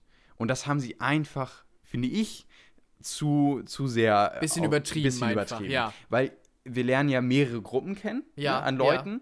Ähm, und wirklich alle diese Gruppen haben genau dieses Thema. Und in der ersten Staffel hatten wir noch so ein bisschen, ne, irgendwie noch ein bisschen mehr Varianz drin. Da ist zum Beispiel einer, der hatte dann mehr so den Fokus auf das eine Thema, das möchte ich jetzt nicht sagen, aber, ne, und äh, der andere hatte dann mehr tatsächlich auch dieses Beziehungsthema. Ja. Ähm, und Aber dann gab es auch dann noch mal wieder das dritte. das und Familienthema und so. weiter. Und so hatten wir halt eine größere Varianz. Und in der Ja, zweiten ja. Staffel wirkt das eher so ein bisschen nicht so. Und äh, da ist dann so dieser Fokus zu stark darauf. So. Ja, okay. Und dann wirken manche Momente eben sehr repetitiv. Und dann denkt man nach einer Zeit, okay, das habe ich jetzt auch schon bei den anderen gesehen oder so. Und jetzt müssen sie schon wieder schlafen und so weiter. Also, ne, das ist dann äh, miteinander schlafen, Ja, schlafen. Ähm, und Warum schlafen die? ja. nee, und das ist dann ein bisschen schade. Und ähm, trotzdem schafft auch die zweite Staffel das wieder eine tolle Geschichte zu erzählen. Ja. Nur dieser Punkt, den ich gerade gesagt habe, der ist halt so ein bisschen negativ ähm, da geblieben. Und trotzdem ein großartiges Finale wieder. Ähm, und damit auch The White Lotus Staffel 2 eine tolle Staffel. Ich würde ihr aber so 7,5 bis 8 von 10 Punkten geben, also einen Punkt schlechter als die erste Staffel. Ja, okay. Genau. Das ist äh, The White Lotus und damit habe ich auch eigentlich alles, was ich auf Wow sehen wollte, gesehen. Es gibt noch so ein, zwei kleine Sachen, bei denen ich überlege ich jetzt noch, wenn die, wenn ich jetzt noch Zeit haben sollte, dann schaue ich mir die noch an. Zum Beispiel Gesang der Flusskrebse war letztes Jahr im Kino, hast du Ja, genau, habe ich drüber geredet hier im Podcast. Und der ist auf Wow und da habe ich, den habe ich auf der Liste mal gucken. Wenn ich dazu Ja. komme, dann schaue ich mir den an. Aber die wichtigsten Dinge, die ich unbedingt sehen wollte, wie zum Beispiel The White Lotus Hast du jetzt. Halo, Genau, äh, die genau. haben wir jetzt gesehen. Und damit kommen wir jetzt Genau, wir kommen zu Halo. zu Ein, Halo, wie du schon sagst, eine, letzte Sache heute. Die letzte Sache heute, vielleicht so ein kleines bisschen unser Hauptthema jetzt, unser großer Verriss. Ja, wie du schon sagtest, ähm, wir wollten es sehen. Jetzt im Nachhinein ähm, fragen wir uns doch irgendwie, Ja. warum wollten wir es eigentlich sehen? Wollten wir es eigentlich sehen, Jonas? Also, Ja, warum wollten wir es sehen? Ähm, du hattest ja bis dahin gar keinen Kontakt mit Halo. Überhaupt hast äh, die Videospiele nicht gespielt, äh, mit denen das Ganze anfing, auch die Bücher nicht gelesen, mit denen es Korrekt. dann äh, weiterging, womit äh, die ganze Welt weiter ausgebaut wurde. Mhm. Ja, und jetzt diese Serie war dein erster äh, Kontakt mit, mit diesem Franchise. und es war kein guter. Nee, äh, du tust mir wirklich leid, Laurens. Ja, du ich hast äh, ganz falschen Eindruck von dem Ja, Franchise ich glaube das auch. ist, das tut auch nicht äh, Gutes dazu bei, dass das Halo in unserer ganzen Freundesgruppe vielleicht nochmal wieder ein bisschen besseres Standing kriegt. Ich, Ja, ihr müsst euch vorstellen, ja. ich bin hier alleine. Ich bin hier alleine unter einer Freundesgruppe von acht Leuten, die einfach keinen Bock darauf haben. Auf Halo. Auf und, Halo. Ähm, und ja. Und äh, ja, Laurenz hat jetzt leider ein Argument tatsächlich, weshalb man keinen Bock darauf haben muss. Nämlich diese Serie. Ja, und äh, ich muss ihm leider sogar dabei zustimmen. Ja. Ähm, ganz kurz, ich glaube, es ist interessant, wenn ich versuche, die Geschichte kurz Ja, ja, mach mal, zusammenzufassen. mach mal. Ähm, es geht quasi darum, und ich versuche es mal in einem Satz, ähm, dass wir die Spartans verfolgen, die Teil der Menschheit sind, die ein Superprogramm sind, also diese Spartans, der Menschen zur Verteidigung gegen die Aliens. Ja, also erstmal ja, richtig Ja, das ist, also das ist so die Grundstory. Und dann lernen wir eben äh, einen äh, Spartan kennen, nämlich so. John, John. äh, Spartan danke. 117, bitte. 117. ähm, genau, der eben unser Hauptcharakter ist und der ja so ein bisschen äh, das alles in Frage stellt. Die sind natürlich alle gechippt, ne? Die, das heißt, die, die sind alle, die dürfen nicht zum Beispiel, also die haben eigentlich keinen freien Willen, diese ja, Spartans. ja, genau. Und er entfernt halt diesen Chip. Und dann ähm, kommt halt noch so ein, so ein Artefakt irgendwie mit rein, was alles nochmal verstärkt. Er bekommt Flashbacks aus der Kindheit und stellt irgendwie alles so ein bisschen in Frage. Gleichzeitig steht aber auch immer wieder dieser Kampf gegen die Aliens im Vordergrund und dieses Artefakt, was gerettet werden muss, denn das scheint irgendwie den Weg zu einer Superwaffe äh, zu sein, äh, die final dann eben gegen die Aliens äh, helfen soll. Genau, das würde ich so zur ersten Staffel sagen.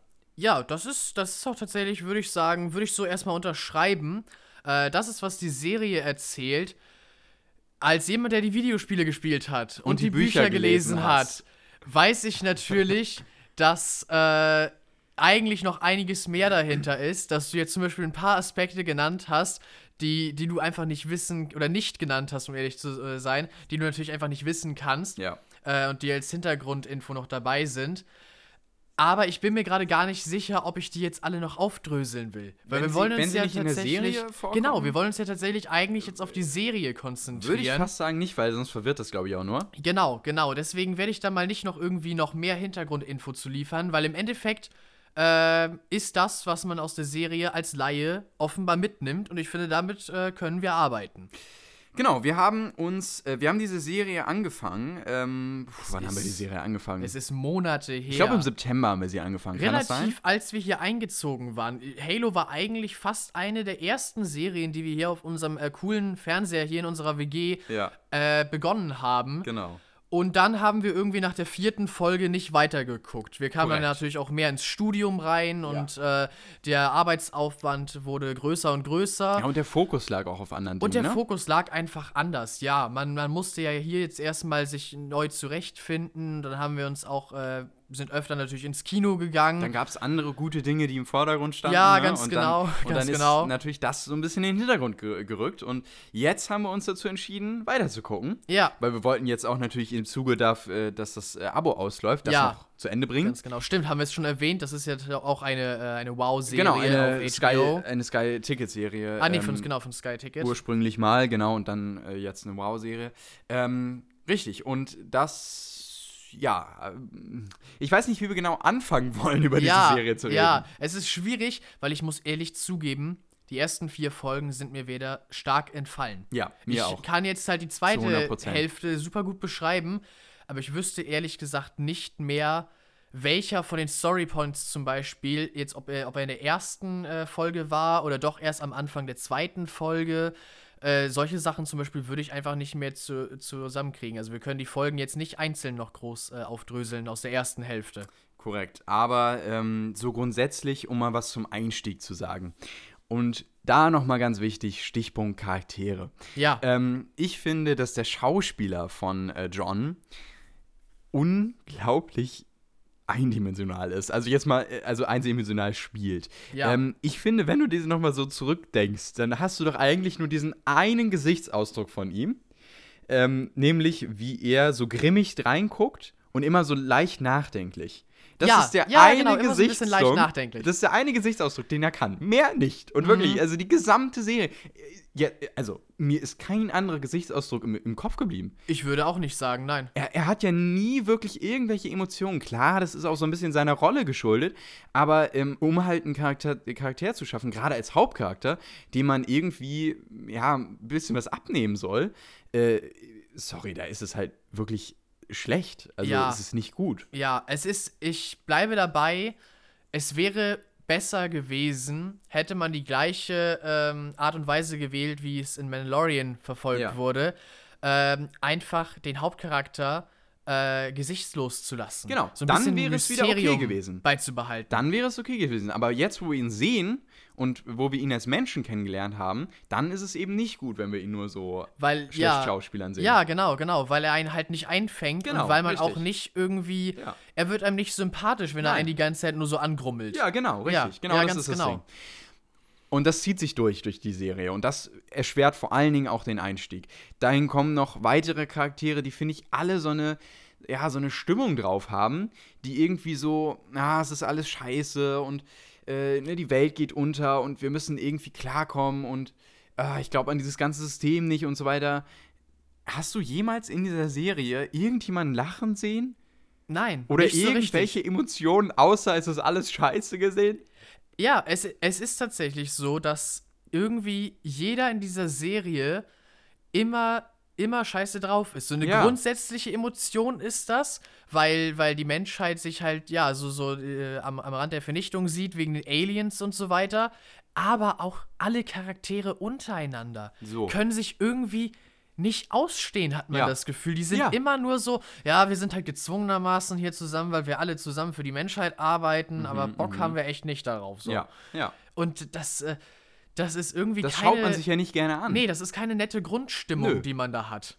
Und ähm, da, dahin zu kommt noch, und das ist eben der Höhepunkt an der ganzen Sache, es gibt ja Momente, die sollen emotional sind, beziehungsweise die, die sind eigentlich in einem emotionalen Zusammenhang zu sehen. Denn es gibt tatsächlich in dieser äh, Serie eine Szene, in der zwei Charaktere miteinander schlafen.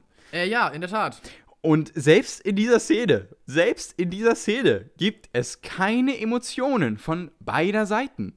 Nichts. Auch weil wir- auch weil sie schlecht inszeniert ist, Ja, keine sie ist Frage. schlecht inszeniert, also ich habe genau. noch nie so eine schlechte äh, Wir- Liebesszene gesehen. Wir, wir kriegen halt nichts zu Wahnsinn. sehen. Also es, es ist passiert und dann ist es nach fünf Sekunden Fertig. vor- zu Ende, fertig, genau. aus. Und sowieso, diese gesamte Liebe, wir, wir, ich, Die ist es war so aufgebaut genial, worden. Es war nicht aufgebaut, muss man eigentlich dazu sagen. Es, es kam, ehrlich gesagt, gut, weil man sich schon gedacht hat, äh, zu dem Zeitpunkt, natürlich ist die Serie cheesy genug, um Mhm. das jetzt zu machen und irgendwann passiert es.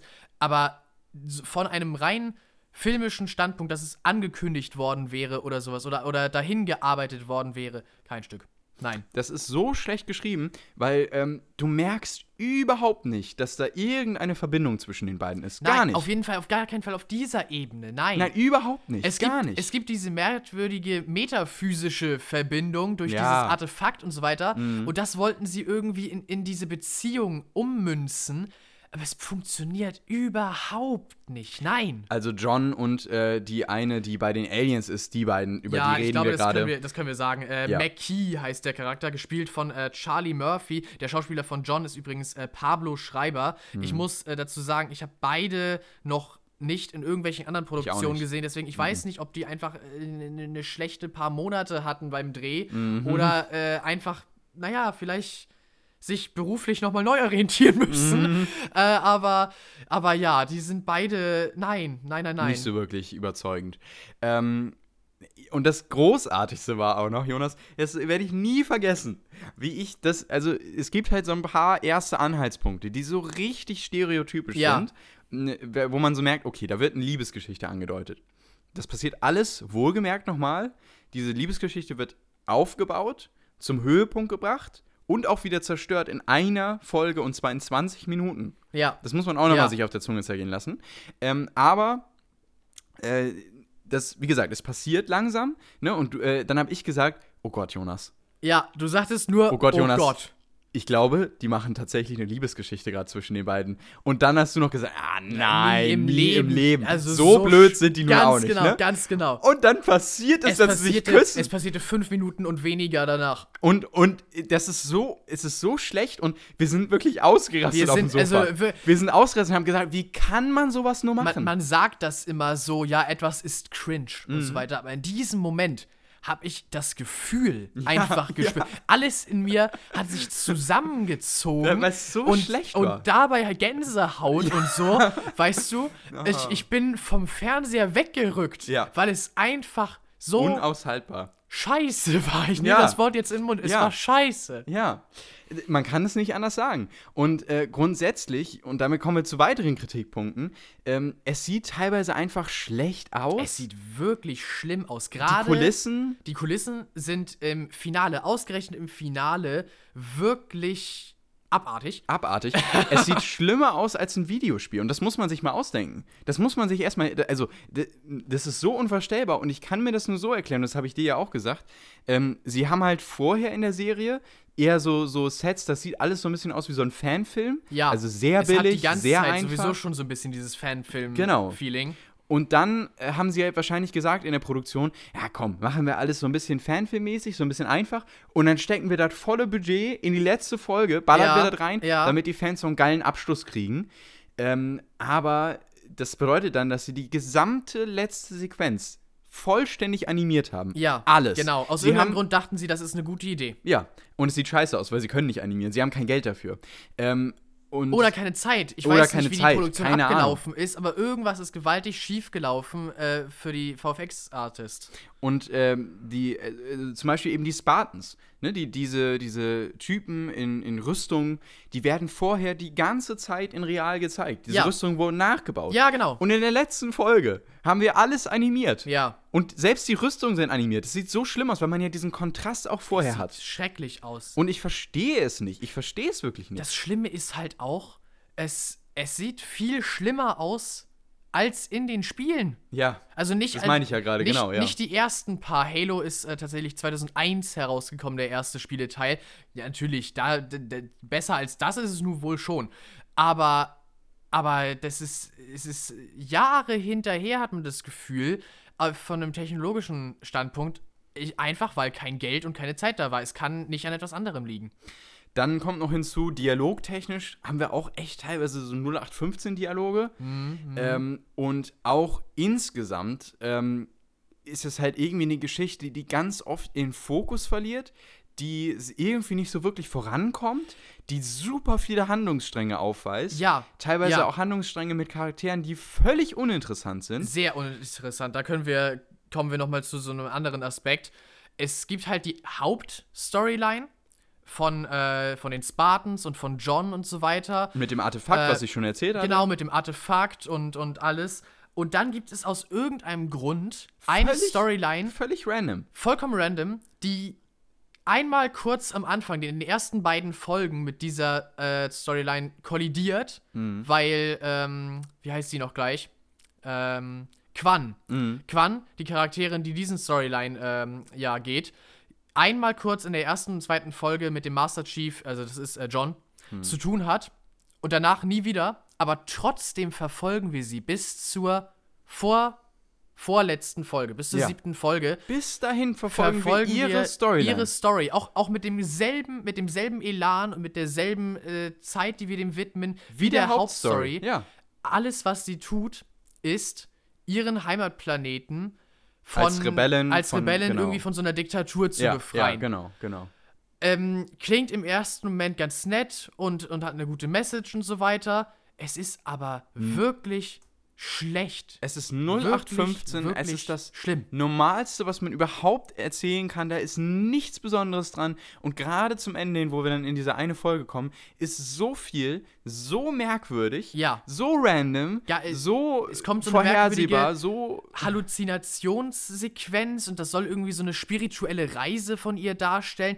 Für einen Äh, Charakter, für den wir uns überhaupt nicht interessieren. Nein, tun wir wirklich nicht. Auch, also, es ist, auch weil wir einfach frustriert darüber sind, dass immer wenn wir sie behandeln, haben wir keine Zeit für die Hauptstory und für John Ja. und so weiter. Und die könnten es echt gebrauchen. Ja. Die könnten es echt gebrauchen, dass Ja. wir ihnen einfach die doppelte Zeit widmen, damit sich einfach mal ein bisschen was da entfalten kann, damit wir ein Definitiv. bisschen mehr erzählen können. definitiv. es ist, ich, ich, äh, ich erwähne das nochmal, es ist Military Science Fiction. Also es ist eine, so ein bisschen auf, auf Gruff und so weiter äh, getrimmt.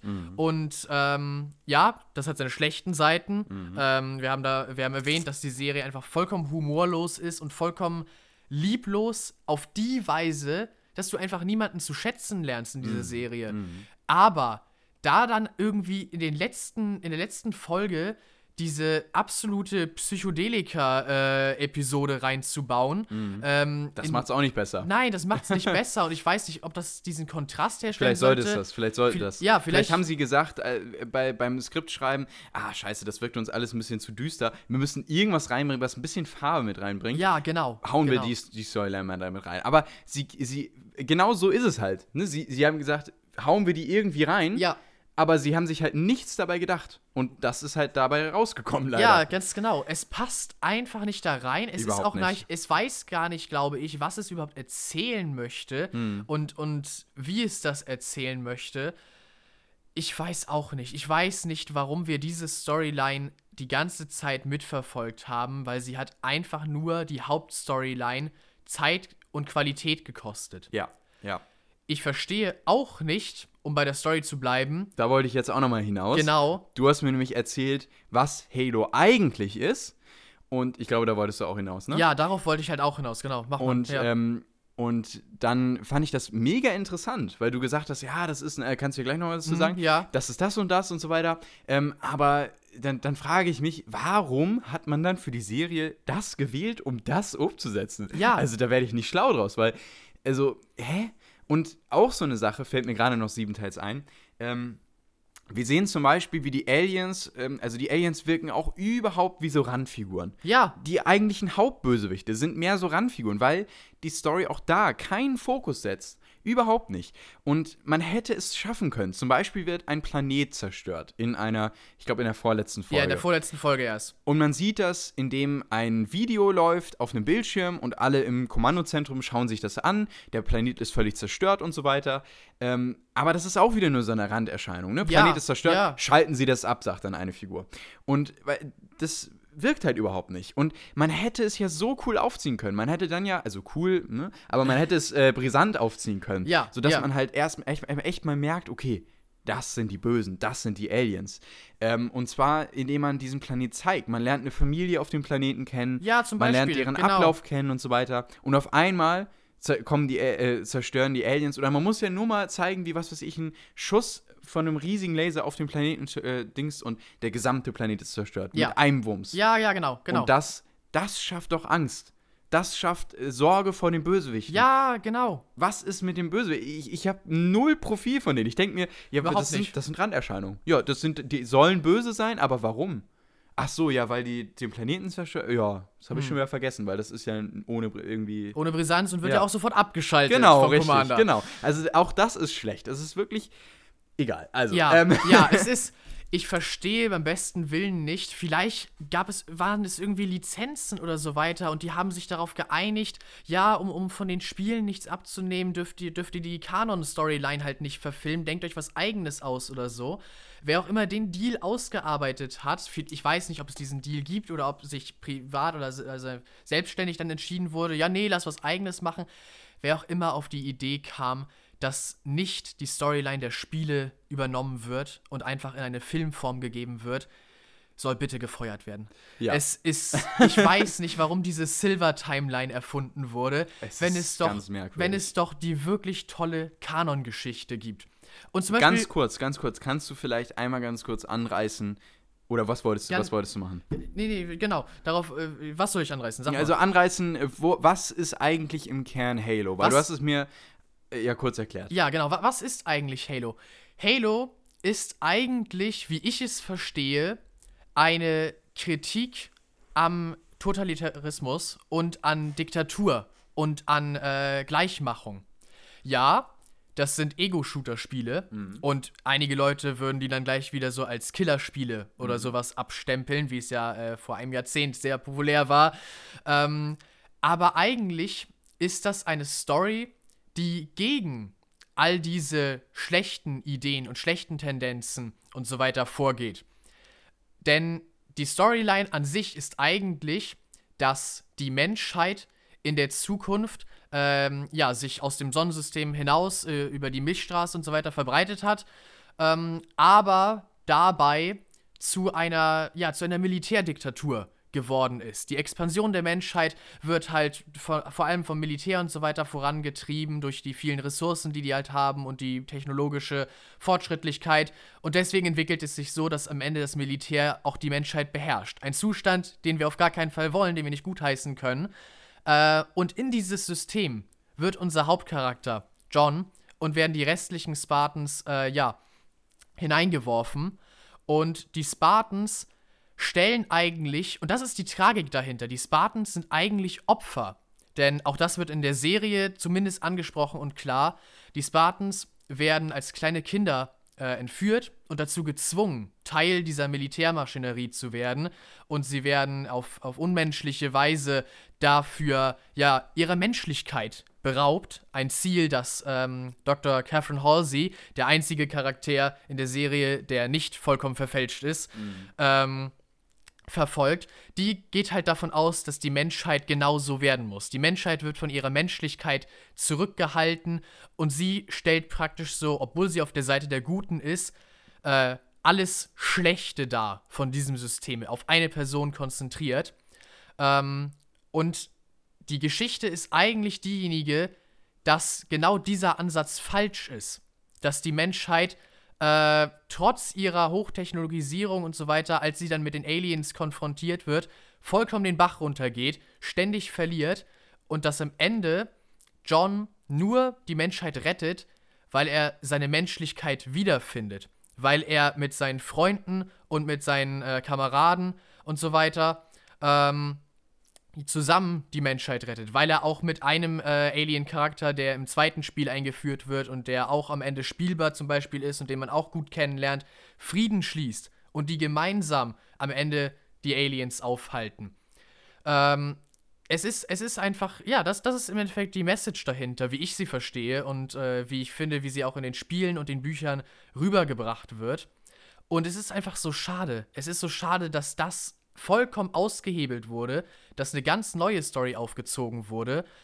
Ich verstehe es einfach nicht. Ich verstehe auch nicht, hm. warum zum Beispiel, du sagtest es ja gerade, die Aliens so vollkommen in den Hintergrund rücken, hm. weil es wird nicht klar, dass die Aliens auch diesen Gegenpool dazu stellen. Also die ja. Menschheit ist in diese Militärdiktatur abgedriftet, mhm. ist so vollkommen durchtechnologisiert mhm. und hat praktisch so ihre Emotion und ihre, ihre Liebe, ihre Nächstenliebe und so weiter auch einfach verloren, mhm. weil alles nur noch so eine Maschinerie ist, in der jeder halt so als Zahnrad im System funktioniert. Mhm. Und auf der anderen Seite haben wir die Aliens, die auch in der Diktatur sind, die auch so ein äh, verkorkstes System sind, aber die sind, ähm, sind eine, eine Theokratie die sind so von ihrer Religion geleitet. Das ist auch der Grund, weshalb sie die Menschheit äh, halt hassen. Die sagen halt, die Menschen sind, sind Heretiker und, und äh, die verachten sozusagen das, woran wir glauben und deswegen löschen wir die dafür jetzt aus. Was ja auch ein vollkommen hirnrissiger Standpunkt ist. Also die Aliens sind die Bösen in dieser Geschichte. Ähm, aber die stellen halt so diesen Gegenpool dazu dar, diese andere Art von äh, Indoktrination, eher dieses Sektenhafte, dieses, äh, ja, wo das, wo das Denken an sich, diese, dieses Weltbild einfach äh, vollkommen verdreht wird. Und da bricht halt dieser, dieser eine Alien aus mhm. äh, im zweiten und dritten Spiel dann. Und äh, die beiden Personen, die aus diesem System dann ausbrechen, kommen aufeinander zu und bilden ein Team und und retten sozusagen von beiden, von den Menschen und den Aliens, mm. die Gesellschaft, mm. indem sie die wieder in, in die Freiheit führen. Ja, es, es ist eine wirklich. Davon ist halt nichts in der Serie überhaupt drin. Nicht, überhaupt, überhaupt nichts, gar nichts. Das ist was völlig anderes. Und äh, da haben sie auf jeden Fall den schlechteren Weg gewählt. Ja, auf jeden so Fall. Es ist auch so schade, weil nicht nur die Story ist halt so schlecht, du hattest kurz das angesprochen, dass zum Beispiel auch der ganzen Serie irgendwie mal so ein Lacher fehlt. Mm. Oder ein Humor oder so ja. weiter. Wen haben sie rausgeschnitten hm. aus der ganzen Serie? Hm. Cortana, hm. die KI, die so ein bisschen das Aushängeschild ja auch äh, neben dem Master Chief vom Halo-Universum äh, geworden ist. Ihr alle kennt wahrscheinlich, wenn ihr einen Windows-PC habt, Cortana. Die, ist, die ist sogar inzwischen das, ähm, ja, das, das Hilfsprogramm, das Betriebsprogramm äh, von jedem Windows-Rechner, so ein bisschen wie Siri oder Alexa, aber halt von Microsoft. Also so einen großen Einfluss hat die eigentlich äh, auch auf das ganze äh, Franchise und, und wie sich Microsoft als Marke teilt oder äh, ja, zeigt. Und die ist so verwässert einfach in der Serie. Mhm. Die ist ständig nur irgendwie so, ja, ich mache dir hier eine Tür auf und, und ich gebe hier ihnen irgendwie so einen wissenschaftlichen Bericht ab. Die wird überhaupt nicht charakterisiert. Mhm. Und das ist so schade, weil die über die ähm, Spiele hinweg so sehr einen Charakter aufbaut und man auch als sie dann irgendwann mal in Gefahr ist, äh, vollkommen damit mitfiebert. Und Cortana ist eine der Charaktere, die äh, den Witz in die Spiele mit reinbringen. Also sie ist immer so die sarkastische, der, der Master Chief ist halt so dieser, er sagt, er sagt nicht viel in den Spielen und man sieht auch sein Gesicht ja nicht und er ist irgendwie immer der stoische und eigentlich nur so die Figur, die, die du durch die Gegend bewegst und äh, die halt die Aliens platt macht. Und sie ist eigentlich so der emotionale Part in dieser Beziehung und bringt den Witz und so mit da rein. Auch das ist nicht gut getan. Also gar nicht. Überhaupt nicht. Ist nicht dabei. Ähm, ein guter Freund von dem Master Chief, äh, Sergeant Johnson, ist einfach nicht existent in dem Film. Und er ist äh, derjenige, der auch ständig die, äh, die Witze reißt. Also Cortana ist mehr so die sarkastische und die mal so ein bisschen zynisch ist. Und Avery Johnson ist einfach immer gut drauf. Der hat immer, äh, immer ist er mit Lachen dabei, obwohl gerade die Menschheit um ihn herum äh, drauf geht. Und sowas fehlt einfach in dieser, in dieser Serie. Irgendjemand, der so ein bisschen den Gegenpool äh, zu, zu dem, oh, es ist alles scheiße hier bildet. Haben wir ganz am Anfang gesagt. Es, es fehlt einfach.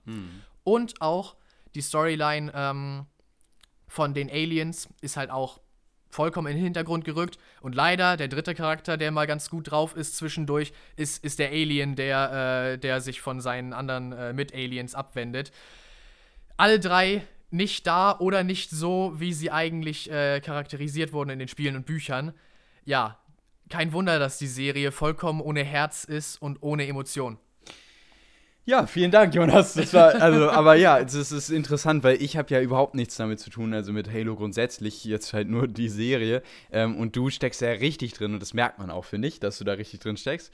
Ähm, und dass sich das auch richtig aufregt mit der Tut Serie. es auch, ja, es ist schlimm. Und äh, deswegen bin ich jetzt gespannt, was du der Serie gibst, punktemäßig. Ich habe mich gerade nochmal runterkorrigiert. Okay, Ähm, okay, ja. weil ich merkte einfach beim Erzählen, als, wir hier so geredet haben, dachte ich, eigentlich habe ich viel zu gut bewertet. Und deswegen, Ich habe deine Bewertung, glaube ich, gerade eben noch gesehen, wie du es Mhm. ursprünglich bewertet hast. Das war auch meine ursprüngliche Bewertung tatsächlich. Äh, aber jetzt, wo ich selber darüber geredet habe, was mich alles so aufregt und was alles so hätte besser sein können, ich glaube, ich gehe auch noch mal einen Punkt runter und sag einfach drei von zehn Punkten hat die bin ich bei dir. jetzt. Bin ich bei dir. Sie hat mich einfach frustriert. Sie hat Ja. mich einfach frustriert. Jede Folge, die wir neu angefangen haben, Mhm. habe ich mir nur gedacht, warum? Ja. Warum Ja, hat man es nicht anders gemacht? Ich würde sagen, wir schauen in eine zweite Staffel irgendwann mal rein. Ja. Vielleicht bessern sie sich ja auch. Ähm, aber pff, aktuell, ja, wirklich eine ganz, ganz schlechte Staffel. Ja. Und ja, auch mal wieder was Schlechtes, was wir gesehen haben. Kann man ja, auch muss mal man halt auch mal, genau, man haben, muss ne? ja auch das Gute dann da im Gegensatz wieder Richtig. appreciaten können. Genau, genau. Aber ja, man kann festhalten, die Serie hat einen Fan wie mich nicht überzeugt. Die Serie hat einen, der ganz neu dabei ist, wie dich, nicht eingefangen. Äh, d- ja. Mhm. Also, äh, es was ist kann sie einfach- eigentlich? Gar was- nichts. Nein, sie kann halt nichts und dann Ja. ist es einfach eine schlechte Serie. Ja, kurzum. Und äh, damit haben wir dann auch den Verriss für heute mal wieder ja, geschafft. genau. Ähm, ja, hat sehr viel Spaß gemacht. Wir haben heute ja wirklich einiges äh, an Themen gehabt. Ähm, mal wieder halt ein starker Fokus auf Serien, ein paar Empfehlungen dabei. Äh, wie gesagt, aktuell im Kino einige Dinge, die Ja. ähm, sehr empfehlenswert sind. Wir, also ich werde auf jeden Fall noch äh, Sonne und Beton sehen. Das habe ich, den habe ich noch groß für euch. Denke mal, ich konnte dich so ein bisschen Ja, überreden, ja. dass du da mitkommst. Ähm, und ja, seit gestern äh, läuft ja auch The Fabelmanns, ähm, Genau. The Fablemans äh, in den deutschen Kinos. Ähm, das heißt, wir haben wieder ein bisschen Stoff für die nächste Podcast-Folge, die dann Auf in jeden zwei Fall. Wochen rauskommt. Ähm, genau, bis dahin, Bis dahin. habt eine schöne Zeit, Macht habt schöne gut. zwei Wochen und bis dann. Ciao. Tschüss.